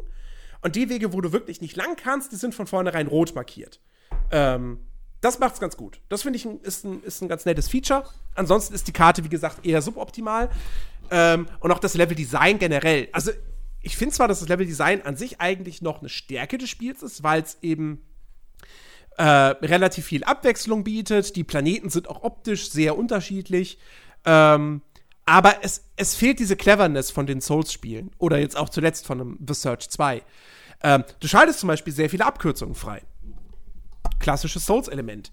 Ähm, und wo war das? Im Hooked-Podcast, genau. Da haben sie es ein bisschen kritisiert, dass jedes Mal, wenn du eine Abkürzung freischaltest, eine Einblendung kommt, Abkürzung freigeschaltet.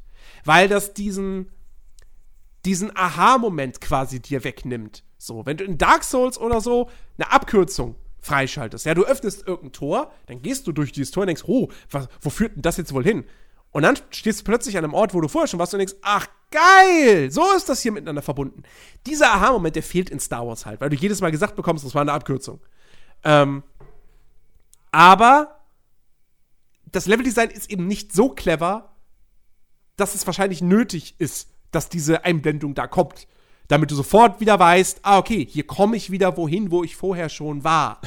Ja, ähm, ganz oft sind diese Abkürzungen ja auch einfach nur irgendwelche Seile, die du losschneidest. Und dann ist es natürlich ja. klar, alles klar, ich kann jetzt hier runter und hochklettern. Abkürzung ja. freigeschaltet. Ja, ach nee. ja.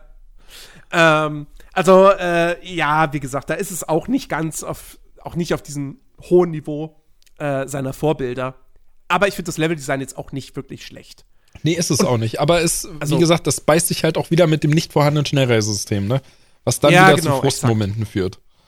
Ja. Also dieses Spiel beißt sich in mehreren Punkten einfach selber in den Schwanz und macht sich dadurch unnötig frustrierend und anstrengend, als es eigentlich sein müsste. Genau.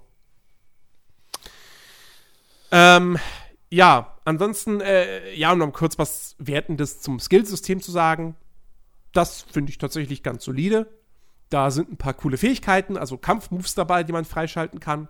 Äh, und natürlich auch so Sachen wie halt mehr Lebensenergie oder das Stimpacks, die mehr Heilung bieten. So, das ist halt auch so einfach super nützlich. Ähm, deswegen freue ich mich auch, habe ich mich auch darüber dann gefreut, wenn ich das irgendwie freischalten konnte.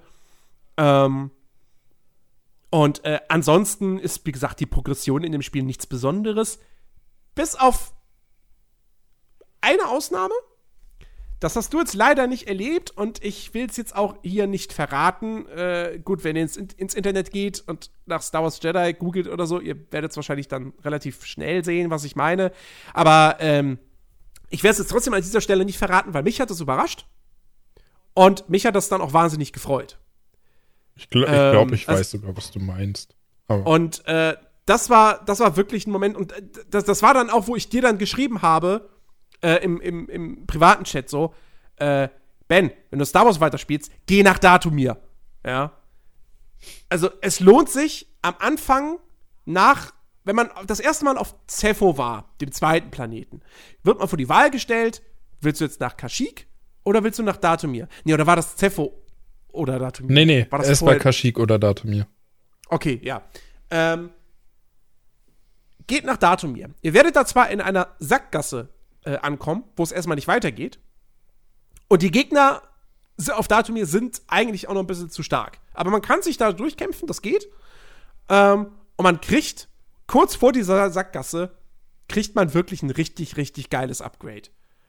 Ähm, was das Spiel für mich, also wenn, wenn das gefehlt hätte, hätte ich das Spiel vielleicht tatsächlich so einen halben Punkt schlechter gefunden. ähm, das ist wirklich schon, das, da habe ich mich wahnsinnig gefreut drüber. Und das ist wirklich geil. Ähm, ja. Ja, vielleicht, Aber, okay. vielleicht, vielleicht habe ich auch einfach nur irgendwie extrem Pech gehabt mit dem Spiel, weil Datumir, da bin ich halt nie gelandet. So, ich war ja. auf Zepho sogar zweimal. Ich war auf Kashyyyk. So, alles was, ich habe quasi alles gemacht, was das Spiel mir zur Verfügung gegeben hat, außer auf Datumir zu landen. mhm. Naja. Ja. naja, ähm. Achso, übrigens kann ich auch nochmal sagen, wo wir gerade das Thema Spielzeitstreckung hatten. Ähm, der fünfte Planet, den man freischaltet, äh, der ist Spielzeitstreckung. Leider. Ähm, da, da musst du aufgrund des, des Plots musst du hin. Der Planet ist aber deutlich kleiner als die anderen. Er ist auch linearer. Und das, was storytechnisch dann dort passiert, es hat eine Bewandtnis, aber das ist jetzt auch nicht so wahnsinnig wichtig und aufregend vor allem, dass ich bedenke, ja, das musste jetzt unbedingt noch ins Spiel rein. Also auf den Planeten hätte man tatsächlich aus meiner Warte auch komplett verzichten können. Ähm, das ist auch noch so ein, so ein kleiner, kleiner Negativpunkt. Ähm, ja, äh, reden wir mal über die Technik. Und auch da ist nicht alles perfekt, ja. muss man leider sagen. ähm, also, das nutzt ja die Unreal Engine 4, nicht die Frostbite Engine. Äh, was ja mehr oder weniger ist kein Novum jetzt für EA, gerade auch für Respawn. Die haben ja vorher bei Titanfall und bei Apex Legends haben sie ja mit der Source Engine gearbeitet. Äh, und jetzt eben mit der Unreal Engine 4. Ähm, es sieht gut aus. Lichteffekte sind teilweise ganz hübsch. Wie gesagt, die Partikeleffekte, gerade in den Lichtschwertduellen, wenn dann da die Funken fliegen und so, sieht toll aus. Die Animationen sind teilweise richtig klasse, also speziell die Kampfanimationen. Manche Animationen sind aber auch ziemlich bäh. Also, am Anfang bin ich mal so ein bisschen. Danach, weil ich da noch sagte, oh, okay, es ist vielleicht doch so ein sehr immersives Spiel und so filmisch und so, dann gehe ich mal nur, wenn ich gerade nicht im Kampf bin oder so oder auf der Flucht oder was auch immer. Geht mal in diesem Spiel im Gehtempo einen Berg rauf. Das sieht ganz kurios aus. wie, wie Cal da seine Beine bewegt. Äh, also wirklich, da habe ich auch gedacht so, nun gut, das macht natürlich keiner außer mir, ne? Deswegen haben sie sich da keine Mühe gegeben, aber es dürfte eigentlich trotzdem nicht passieren. Ähm, und äh, ja, aber auch so generell muss ich sagen, ich, also ich finde, sie haben nicht genug aus der Unreal Engine 4 rausgeholt. Die kann mehr. Gerade auf Bogano, dem ersten Planeten, dachte ich schon so ein bisschen, und ich weiß, würde mich mal interessieren, ob es dir genauso ging. Hm, das Bild, die Umgebung so, ist alles irgendwie so ein bisschen so ein bisschen blass. Ja. Fand ich, fand ich auch so, so ein bisschen verwaschen vielleicht. So. Ja, ja. Ähm, aber äh, zu der Technik jetzt nochmal, was gerade G-Animationen so betrifft, ist mir das ganz stark auch aufgefallen. Also ich bin natürlich niemand wie du und äh, komme dann auf die Idee und ich gehe jetzt mal hier im G-Tempo. Aber ich habe das gemacht, ich bin einfach mal im Kreis gesprintet und habe mir da gedacht, oh Gott, oh Gott, was ist das denn? Weil auch da, also ähm, Cal nimmt da irgendwie eine extrem krasse Seitenlage ein, wenn man so im Kreis rennt. Weiß ich nicht, sieht extrem unnatürlich aus und äh, dann ist mir noch aufgefallen, dass immer mal wieder, wenn du irgendwelche Passagen runterrutscht, äh, dass die Animation da irgendwelche Probleme hat, dass es teilweise so ist, dass er geht in die Rutschanimation und dann kommt irgendwie so ganz kurz, eine Millisekunde, irgendwie nochmal so eine kleine Stehanimation und dann ist er wieder im Rutschen drin und oh, also. Okay, ist mir nicht aufgefallen. Nicht? Aber nee. also da hatte ich auch das Gefühl, dass das alles irgendwie so ein bisschen buggy ist, so dass der, weiß ich nicht, dass der, der, die, die ganzen Animationen da irgendwie noch so ein paar Problemchen mit sich selber haben. Ja, es gibt tatsächlich äh, relativ viele Leute, die von Bugs berichten. Ähm, ich bin da relativ verschont geblieben. Ich hatte zwei Abstürze. Der eine davon zählt aber nicht, weil der war, als ich das Spiel beendet habe. Ähm, der andere war aber tatsächlich mitten im Kampf. Und das war auch ein Kampf, den ich schon dann irgendwie das dritte Mal oder so probiert habe. Äh, und dann war ich frustriert. Und dann habe ich auch das Spiel erstmal nicht wieder angemacht. Ähm, also sowas darf natürlich nicht passieren. Aber tatsächlich so, so Ingame-Bugs, gröbere, hatte ich persönlich jetzt nicht. Da habe ich Glück gehabt. Ähm, aber was mir aufgefallen ist und was wirklich Standard in diesem Spiel war, das hat sich von Anfang bis Ende durchgezogen, das waren Nachladeruckler. Ähm, sehr, sehr häufig, man wirklich merkt, so, okay, du wechselst jetzt quasi das Gebiet auf einem Planeten. Ja, also du gehst irgendwie durch. Es gibt ja oftmals so enge Feldspalten, wo du dich durchzwängst, wo du weißt, okay, jetzt lädt das Spiel den nächsten Bereich. Äh, oder auch wenn du irgendwo runterrutschst, ja. Da hatte ich so häufig, hatte ich da wirklich, dass das Bild mal kurz hängen blieb. Äh, das hat mich wirklich genervt. Das, ähm, das hatte ich wieder da, gar nicht. Also wirklich null. Nicht ein einziges Das überrascht Mal. mich. Weil, weil das höre ich von je, das lese und höre ich von jedem und das scheint eigentlich wirklich einfach, das scheint nichts mit irgendwie damit zu tun haben, ob du es jetzt auf einer SSD installierst. Wobei hatte ich, warte mal, hatte ich es auf der SSD installiert? Hattest du es auf einer SSD Ja, installiert? ja. Ich habe gar keine HDD mehr. Ich weiß jetzt nicht, wo ich es installiert hatte. Ich habe es auch mittlerweile wieder gelöscht. Hm. Aber auf jeden Fall, ähm, das war nervig. Das war mega nervig. Hm. Ähm, Naja, dann wurde ich da vielleicht einfach ein bisschen verschont, aber äh, was, was Abstürze betrifft, da hatte ich ein.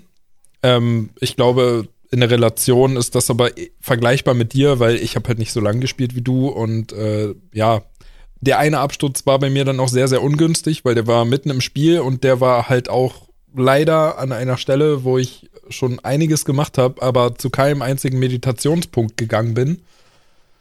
Und dementsprechend war dann mein gesamter Fortschritt weg. Äh, und auch da war ich sehr frustriert und habe dann gesagt, okay, dich starte ich jetzt erstmal nicht mehr, Schnauze voll für heute. ne.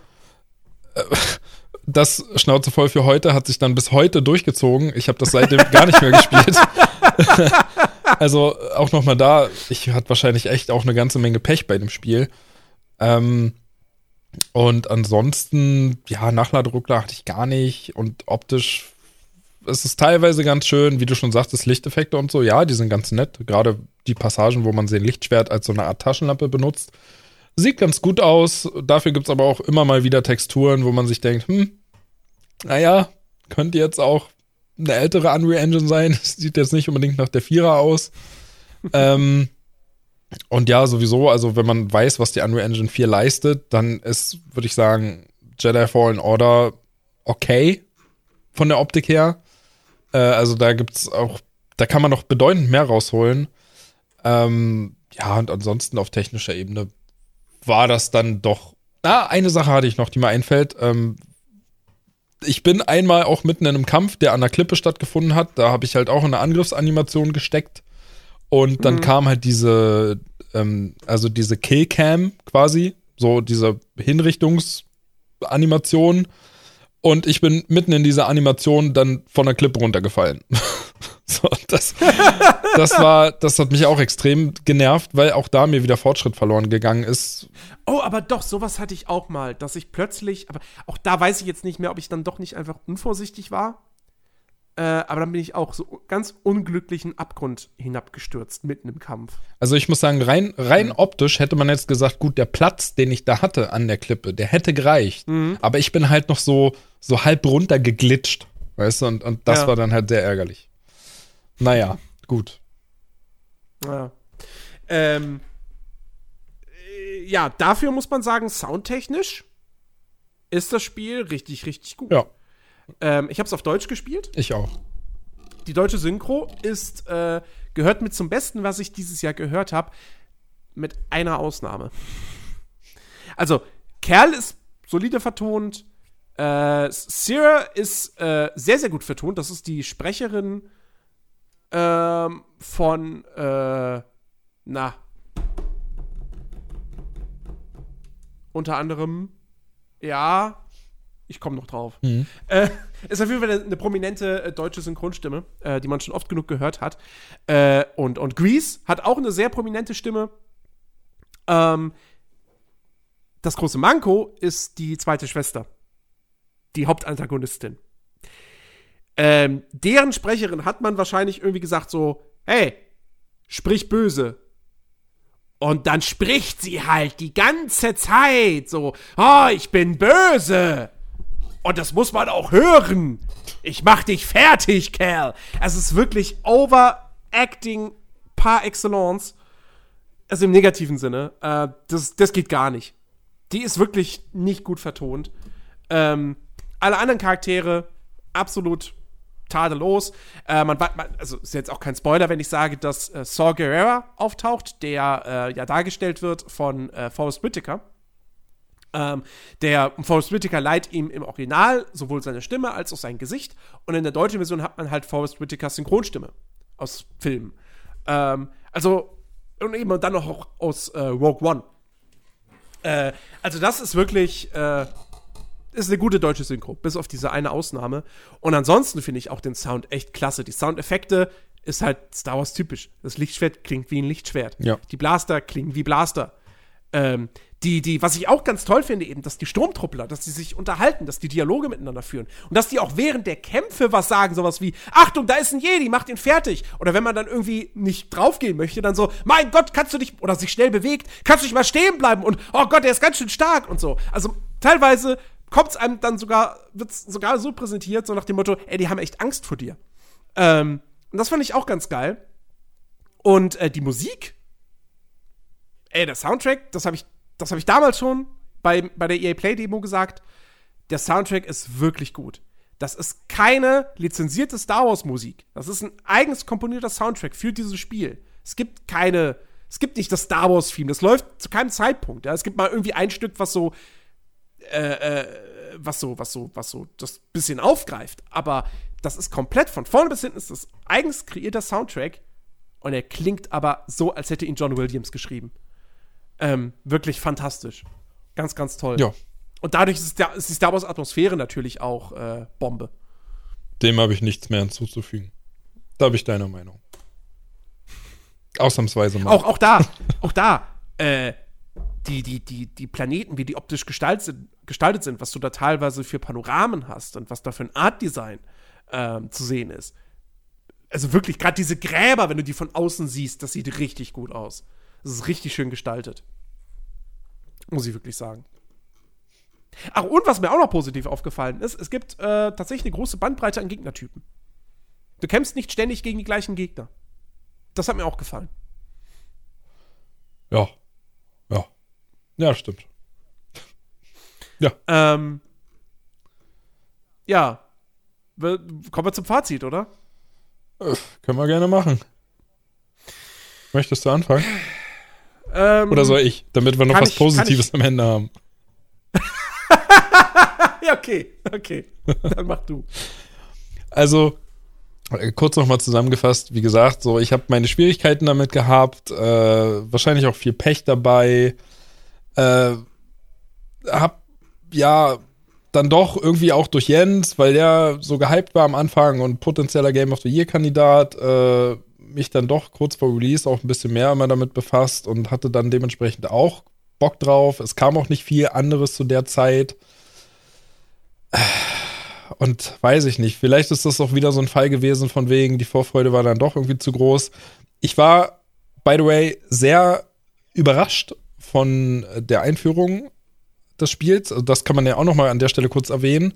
Dass da habe ich das Gefühl gehabt, was die erste Mission betrifft, äh, das Spiel haut ganz schön auf die Kacke sozusagen. Also ähm, am Anfang, das, das Level mit dem Zug, das war schon alles richtig geil inszeniert und gut gemacht und hat mir mhm. gut gefallen. Und da habe ich gedacht, Mann, Mann, also wenn das jetzt der Anfang ist und sich das so durchzieht, dann könnte Jens eventuell recht haben. Ich finde aber leider nach dieser Mission verliert das ganze Spiel extrem an Tempo.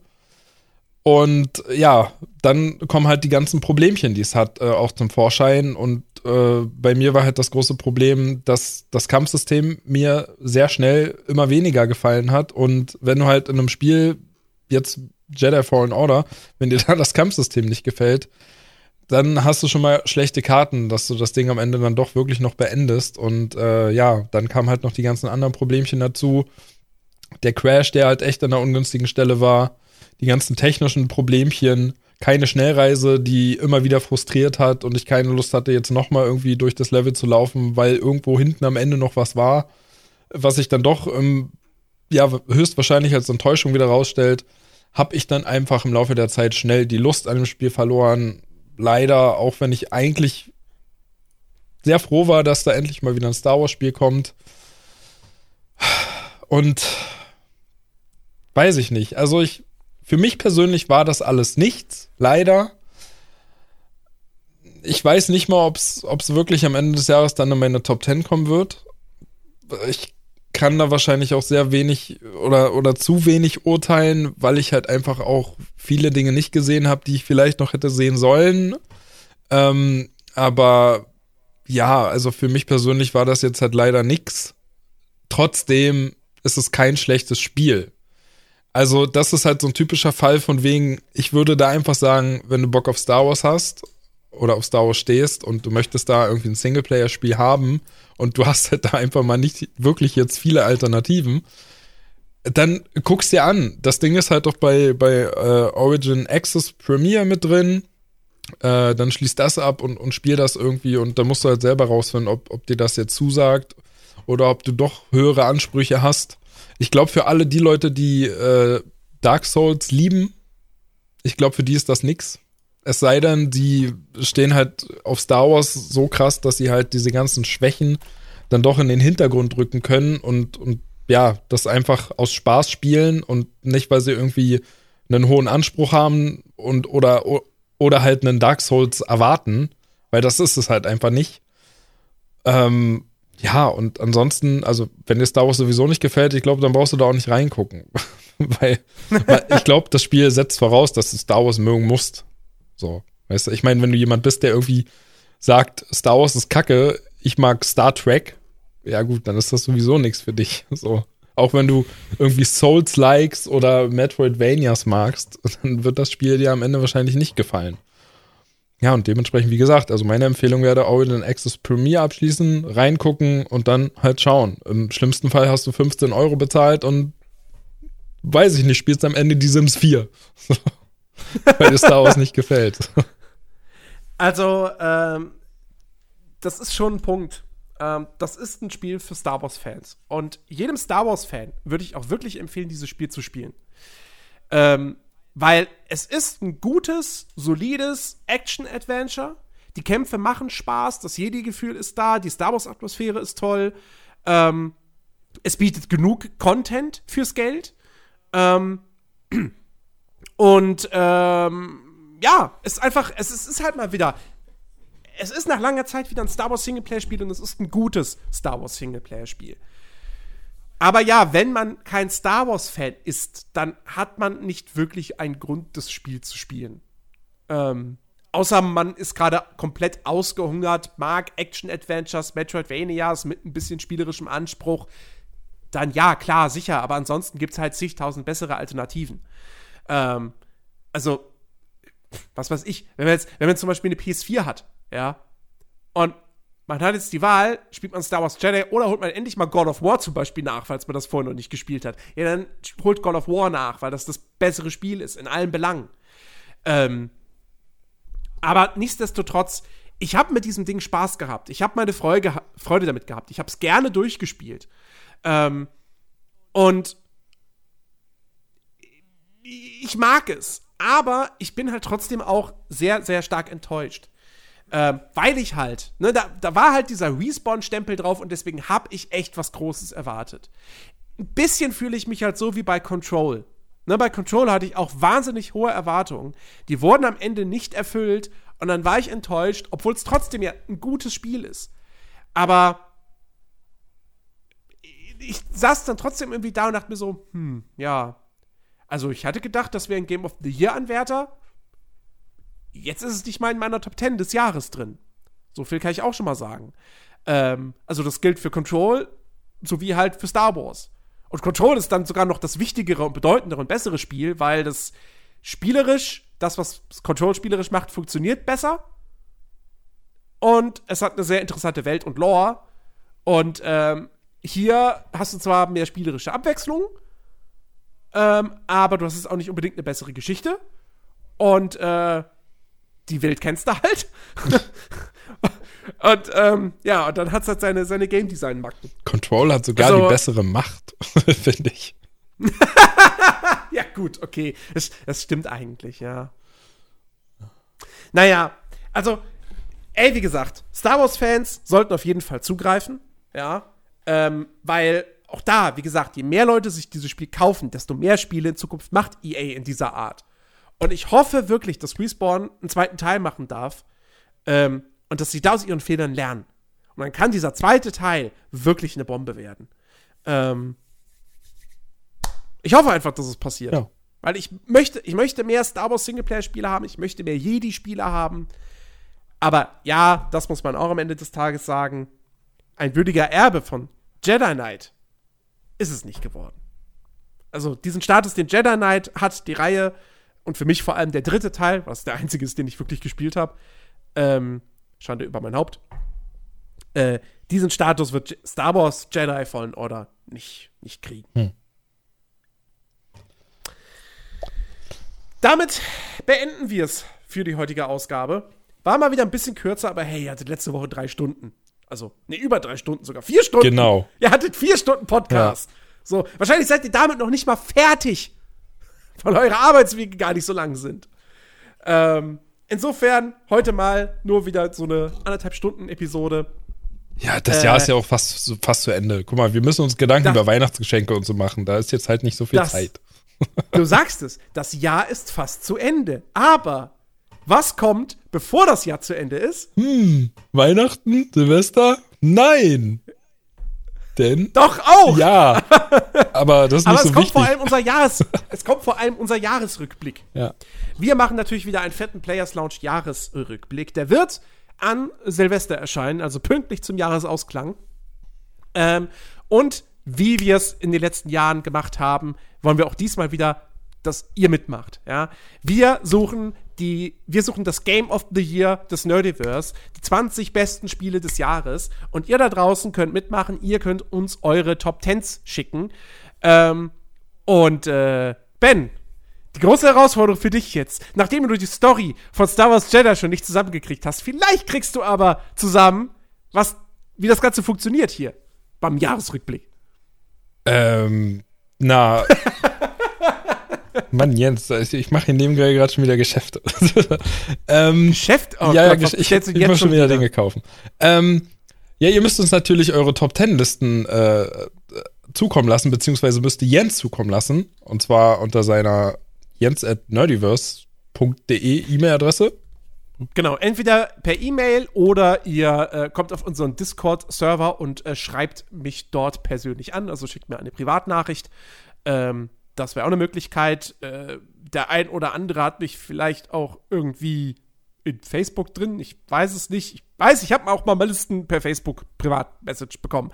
Das ging ja auch. Aber ähm, ja, also E-Mail jens.nerdiverse.de oder Discord, das sind eigentlich so die besten Adressen.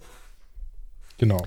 Äh, genau. Äh, die schickt ihr uns. Und zwar würde ich sagen, Einsendeschluss ist mh, hm, am 28. Dezember. Abends.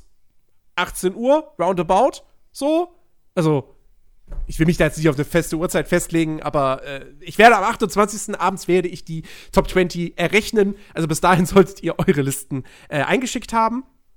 Und äh, ja, da müsst ihr natürlich, wie gesagt, wie in den letzten Jahren auch einige Dinge äh, beachten. Und für diejenigen, die jetzt gar nicht mehr wissen, was das alles war, komm, Ben, weil das wollte ich eigentlich von dir hören. Äh, weiß ich Ob auch nicht das mehr. Auf die Reihe kriegst. natürlich. Also, ähm, ganz klar, es müssen natürlich Spiele sein, die in diesem Jahr erschienen sind. Ist ja logisch. Ihr könnt jetzt nicht The Witcher 3 wählen. Das ist von 2015. Das ist uralt. Das zählt nicht. Auch wenn es ein tolles Spiel ist. Äh, also, sie müssen dieses Jahr erschienen sein. Ähm, in Klammern in Europa oder in, in der westlichen Welt. Also, irgendwelche, wenn es jetzt irgendwie ein Spiel ist, das letztes Jahr schon in Japan erschienen ist, auf Japanisch und erst dieses Jahr jetzt in, in Deutschland oder eben in der englischen oder deutschen Version, äh, dann kann man das natürlich nehmen. Ist klar, so, ne? Also, die müssen hier für uns in der westlichen Welt müssen sie irgendwie zugänglich gewesen sein. Ja. In diesem Jahr zum ersten Mal. So, das zählt. Der westliche Release zählt. Ähm, was aber wiederum nicht geht, damit ich jetzt auch noch ein bisschen was dazu sage und nicht als dir komplett blöde dastehe, ist zum Beispiel, ihr könnt zum Beispiel nicht Red Dead Redemption 2 für den PC wählen. Denn das kam genau. offiziell Keine letztes Jahr raus, Ende letzten Jahres für die Konsolen und dementsprechend fällt das weg. Genau, keine nachträglichen Portierungen oder, oder generell irgendwelche Re-Releases, äh, keine Remastered-Version. Was aber geht, sind richtige Remakes, die komplett äh, neu entwickelt wurden. Zum Beispiel okay. ein Resident Evil 2. Zum Beispiel Resident Evil 2 oder auch, wobei man da schon streiten könnte, ein Link's Awakening, weil das ja inhaltlich eigentlich identisch ist mit dem Original, aber naja, wir wollen jetzt auch keine Korinthenkacker sein, deswegen sagen wir einfach generell, Remakes sind okay, Remastered-Versionen und andere Re-Releases nicht. Ähm, und wenn ihr nicht wisst, was ein Remake und was ein Remastered ist, da haben wir, glaube ich, auch eine Folge zugemacht. Da müsst ihr die halt nochmal hören. Haben wir? Haben wir? Täusche, täusche ich mich? Ich glaube, wir hatten da mal drüber gesprochen. Ist egal, in irgendeiner Folge haben wir drüber gesprochen, dann müsst ihr halt einfach alle hören, so. genau. ähm, Und äh, gab es sonst noch was? Jetzt muss ich selber auch noch mal überlegen. Nee, ich glaube, das war's so. Achso, keine Add-ons. Add-ons und DLCs gelten jetzt auch nicht. Also es müssen schon neue, neue Spiele wirklich äh, gewesen sein. Genau. Ja, ansonsten feel free. Ja. Achso, äh, wenn, wenn ihr irgendwelche Early Access Sachen habt, die dieses Jahr offiziell erschienen sind, den Early Access verlassen haben, die zählen auch. Weil wir zählen ja nicht, wann ist ein, Sp- wir zählen ja nicht den Early Access Release, sondern den fertigen Release. Genau. Genau. So, ich glaube, das war's. Ansonsten werde ich das aber alles nochmal in der Podcast-Beschreibung äh, detailliert auflisten, äh, was ihr da beachten müsst. Wie gesagt, einzelner Schluss, 28. Dezember. Äh, am 31. kommt dann die Folge raus. Äh, wir hoffen, dass äh, genug Leute da draußen teilnehmen. Ich finde, gerade in diesem Jahr ist diese, ist diese Wahl, dieses Voting unfassbar spannend. Ja. Also, Ja. ich, ich, kann, ich kann nach wie vor, ich kann keinen Tipp abgeben, welches Spiel Spiel des Jahres wird. Ich auch nicht. Es war, es war halt kein richtig großer Kracher bei. So, also, ja, vielleicht so, aber es kam halt dieses Jahr irgendwie gefühlt kein AAA-Blockbuster-Spiel raus, wo sich hu- 100% der Leute einig waren, ey, das Ding, das ist richtig geil gewesen. Ja, das auch alle gespielt haben. Ja. Bei uns in der Community und auch bei uns jetzt hier im Team. Ja, ja. Also. Das wird, wie gesagt, das wird wahnsinnig interessant und ich habe da richtig Bock drauf auf diesen Jahresrückblick. Ich glaube, mehr sogar als auf die äh, der letzten Jahre. Einfach weil es wirklich so, so spannend ist. Und nächstes Jahr wird wahrscheinlich noch besser. Nächstes Jahr wird auch spannend, aber da ist es dann das komplette Gegenteil, weil man dann wahrscheinlich gar nicht weiß, was man auf Platz 1 Ja, wählen soll. genau, Also genau. im Sinne von, ich könnte so viel auf Platz 1 Mach, wählen. dann. machen wir eine Top Also 20 vermutlich. nächstes Jahr. Hoffen wir es mal. ja, aber es macht es ja auch nicht besser. Am Ende musst du trotzdem entscheiden, kommt jetzt Cyberpunk oder Last of Us auf Platz 1? Hm. Ja, aber gut, es kommen halt so viele. Oder Elden Ring? Es kommen so. Oder Dying Light 2? Ja, eben, es kommen halt so viele vermutlich gute Spiele raus nächstes Jahr. Ja. Na gut. Also, liebe Entwickler, am besten macht es uns einfach und macht einfach alle Spiele scheiße, außer Cyberpunk. Nee. dann würde ich sogar lieber andersrum sagen. Macht Cyberpunk Oh. dann schlecht und macht alle anderen dafür richtig geil. So, dann haben wir mehr Hm. richtig geile Spiele. Ach Gott, ah, ich weiß nicht. Das ist, glaub, das ist, das ist die Wahl zwischen Pest und Cholera. Nein, bitte, egal was ihr macht, macht Cyberpunk richtig geil. Ja. Und dann den Multiplayer. Gut. So. Äh, alles klar, wir verabschieden uns äh, von euch da draußen. Wir wünschen euch eine wunderbare Woche. Wir hören uns nächste, äh, nächsten Samstag dann mit äh, der quasi letzten regulären Folge für dieses Jahr. Ja, also wir machen nächste Woche eine Folge. Da geht es um 31. Jahr, den Jahresrückblick. Und dann sind wir regulär wöchentlich wieder ab dem 11. Januar da. Ähm, und äh, nächste Woche reden wir über die Game Awards. Und alles, was da angekündigt wurde. Ja. Freu dich drauf. Und danach, Also. danach geht Nerdiverse erstmal in den Skiurlaub. So. Gehst du Skifahren? N- Ne, ich dachte, du, du zahlst. Also, hasse Skifahren. Ich habe das einmal in meinem Leben gemacht. Nein, eigentlich habe ich es gar nicht in meinem Leben gemacht. Ich habe auf der Skifreizeit, kaum stand ich auf, den, auf diesen Dingern drauf, taten mir die Füße weh. Und ähm, oder, während alle anderen die, die Skifreizeit lang Skifahren gegangen sind, bin ich einfach immer mit, mit Podcast oder Musik in den Ohren, bin ich immer den Berg rauf und runter gelaufen. noch, kein, Das noch nett. keinen einzigen Meter gefahren. Äh, Skifahren ist scheiße. Ey, wie gesagt, mir haben instant die Füße wehgetan. Ich bin mehr der Snowboardfahrer und das ist richtig Vielleicht, geil. vielleicht, hatte ich, vielleicht waren meine Schuhe zu klein. Ich habe keine Ahnung. Ich weiß nicht, woran es lag, aber ich konnte es. Ich, nee, Hm. ich hätte das. Ich hätte da keine zwei Minuten stehen können. Naja. Naja, so. Dann umso mehr jetzt ein Grund, um dich vom Gegenteil zu überzeugen. Hm, Nein, dann spiele ich doch lieber Steep. Ach Mann. Okay. Außerdem bin ich in, an Weihnachten in der Heimat und da gibt es keine Berge mit Schnee. Da gibt es nicht mal Schnee wahrscheinlich. Mann, Mann, Mann. Das ist alles so unbelohnt hier. Willst du hier ein Lichtschwertteil? Oder ein Poncho in rot-weiß Nein, gestreift? danke. Okay, gut. Ja, liebe Leute, bis nächste Woche. Macht's gut. Tschüss. Arrivederci.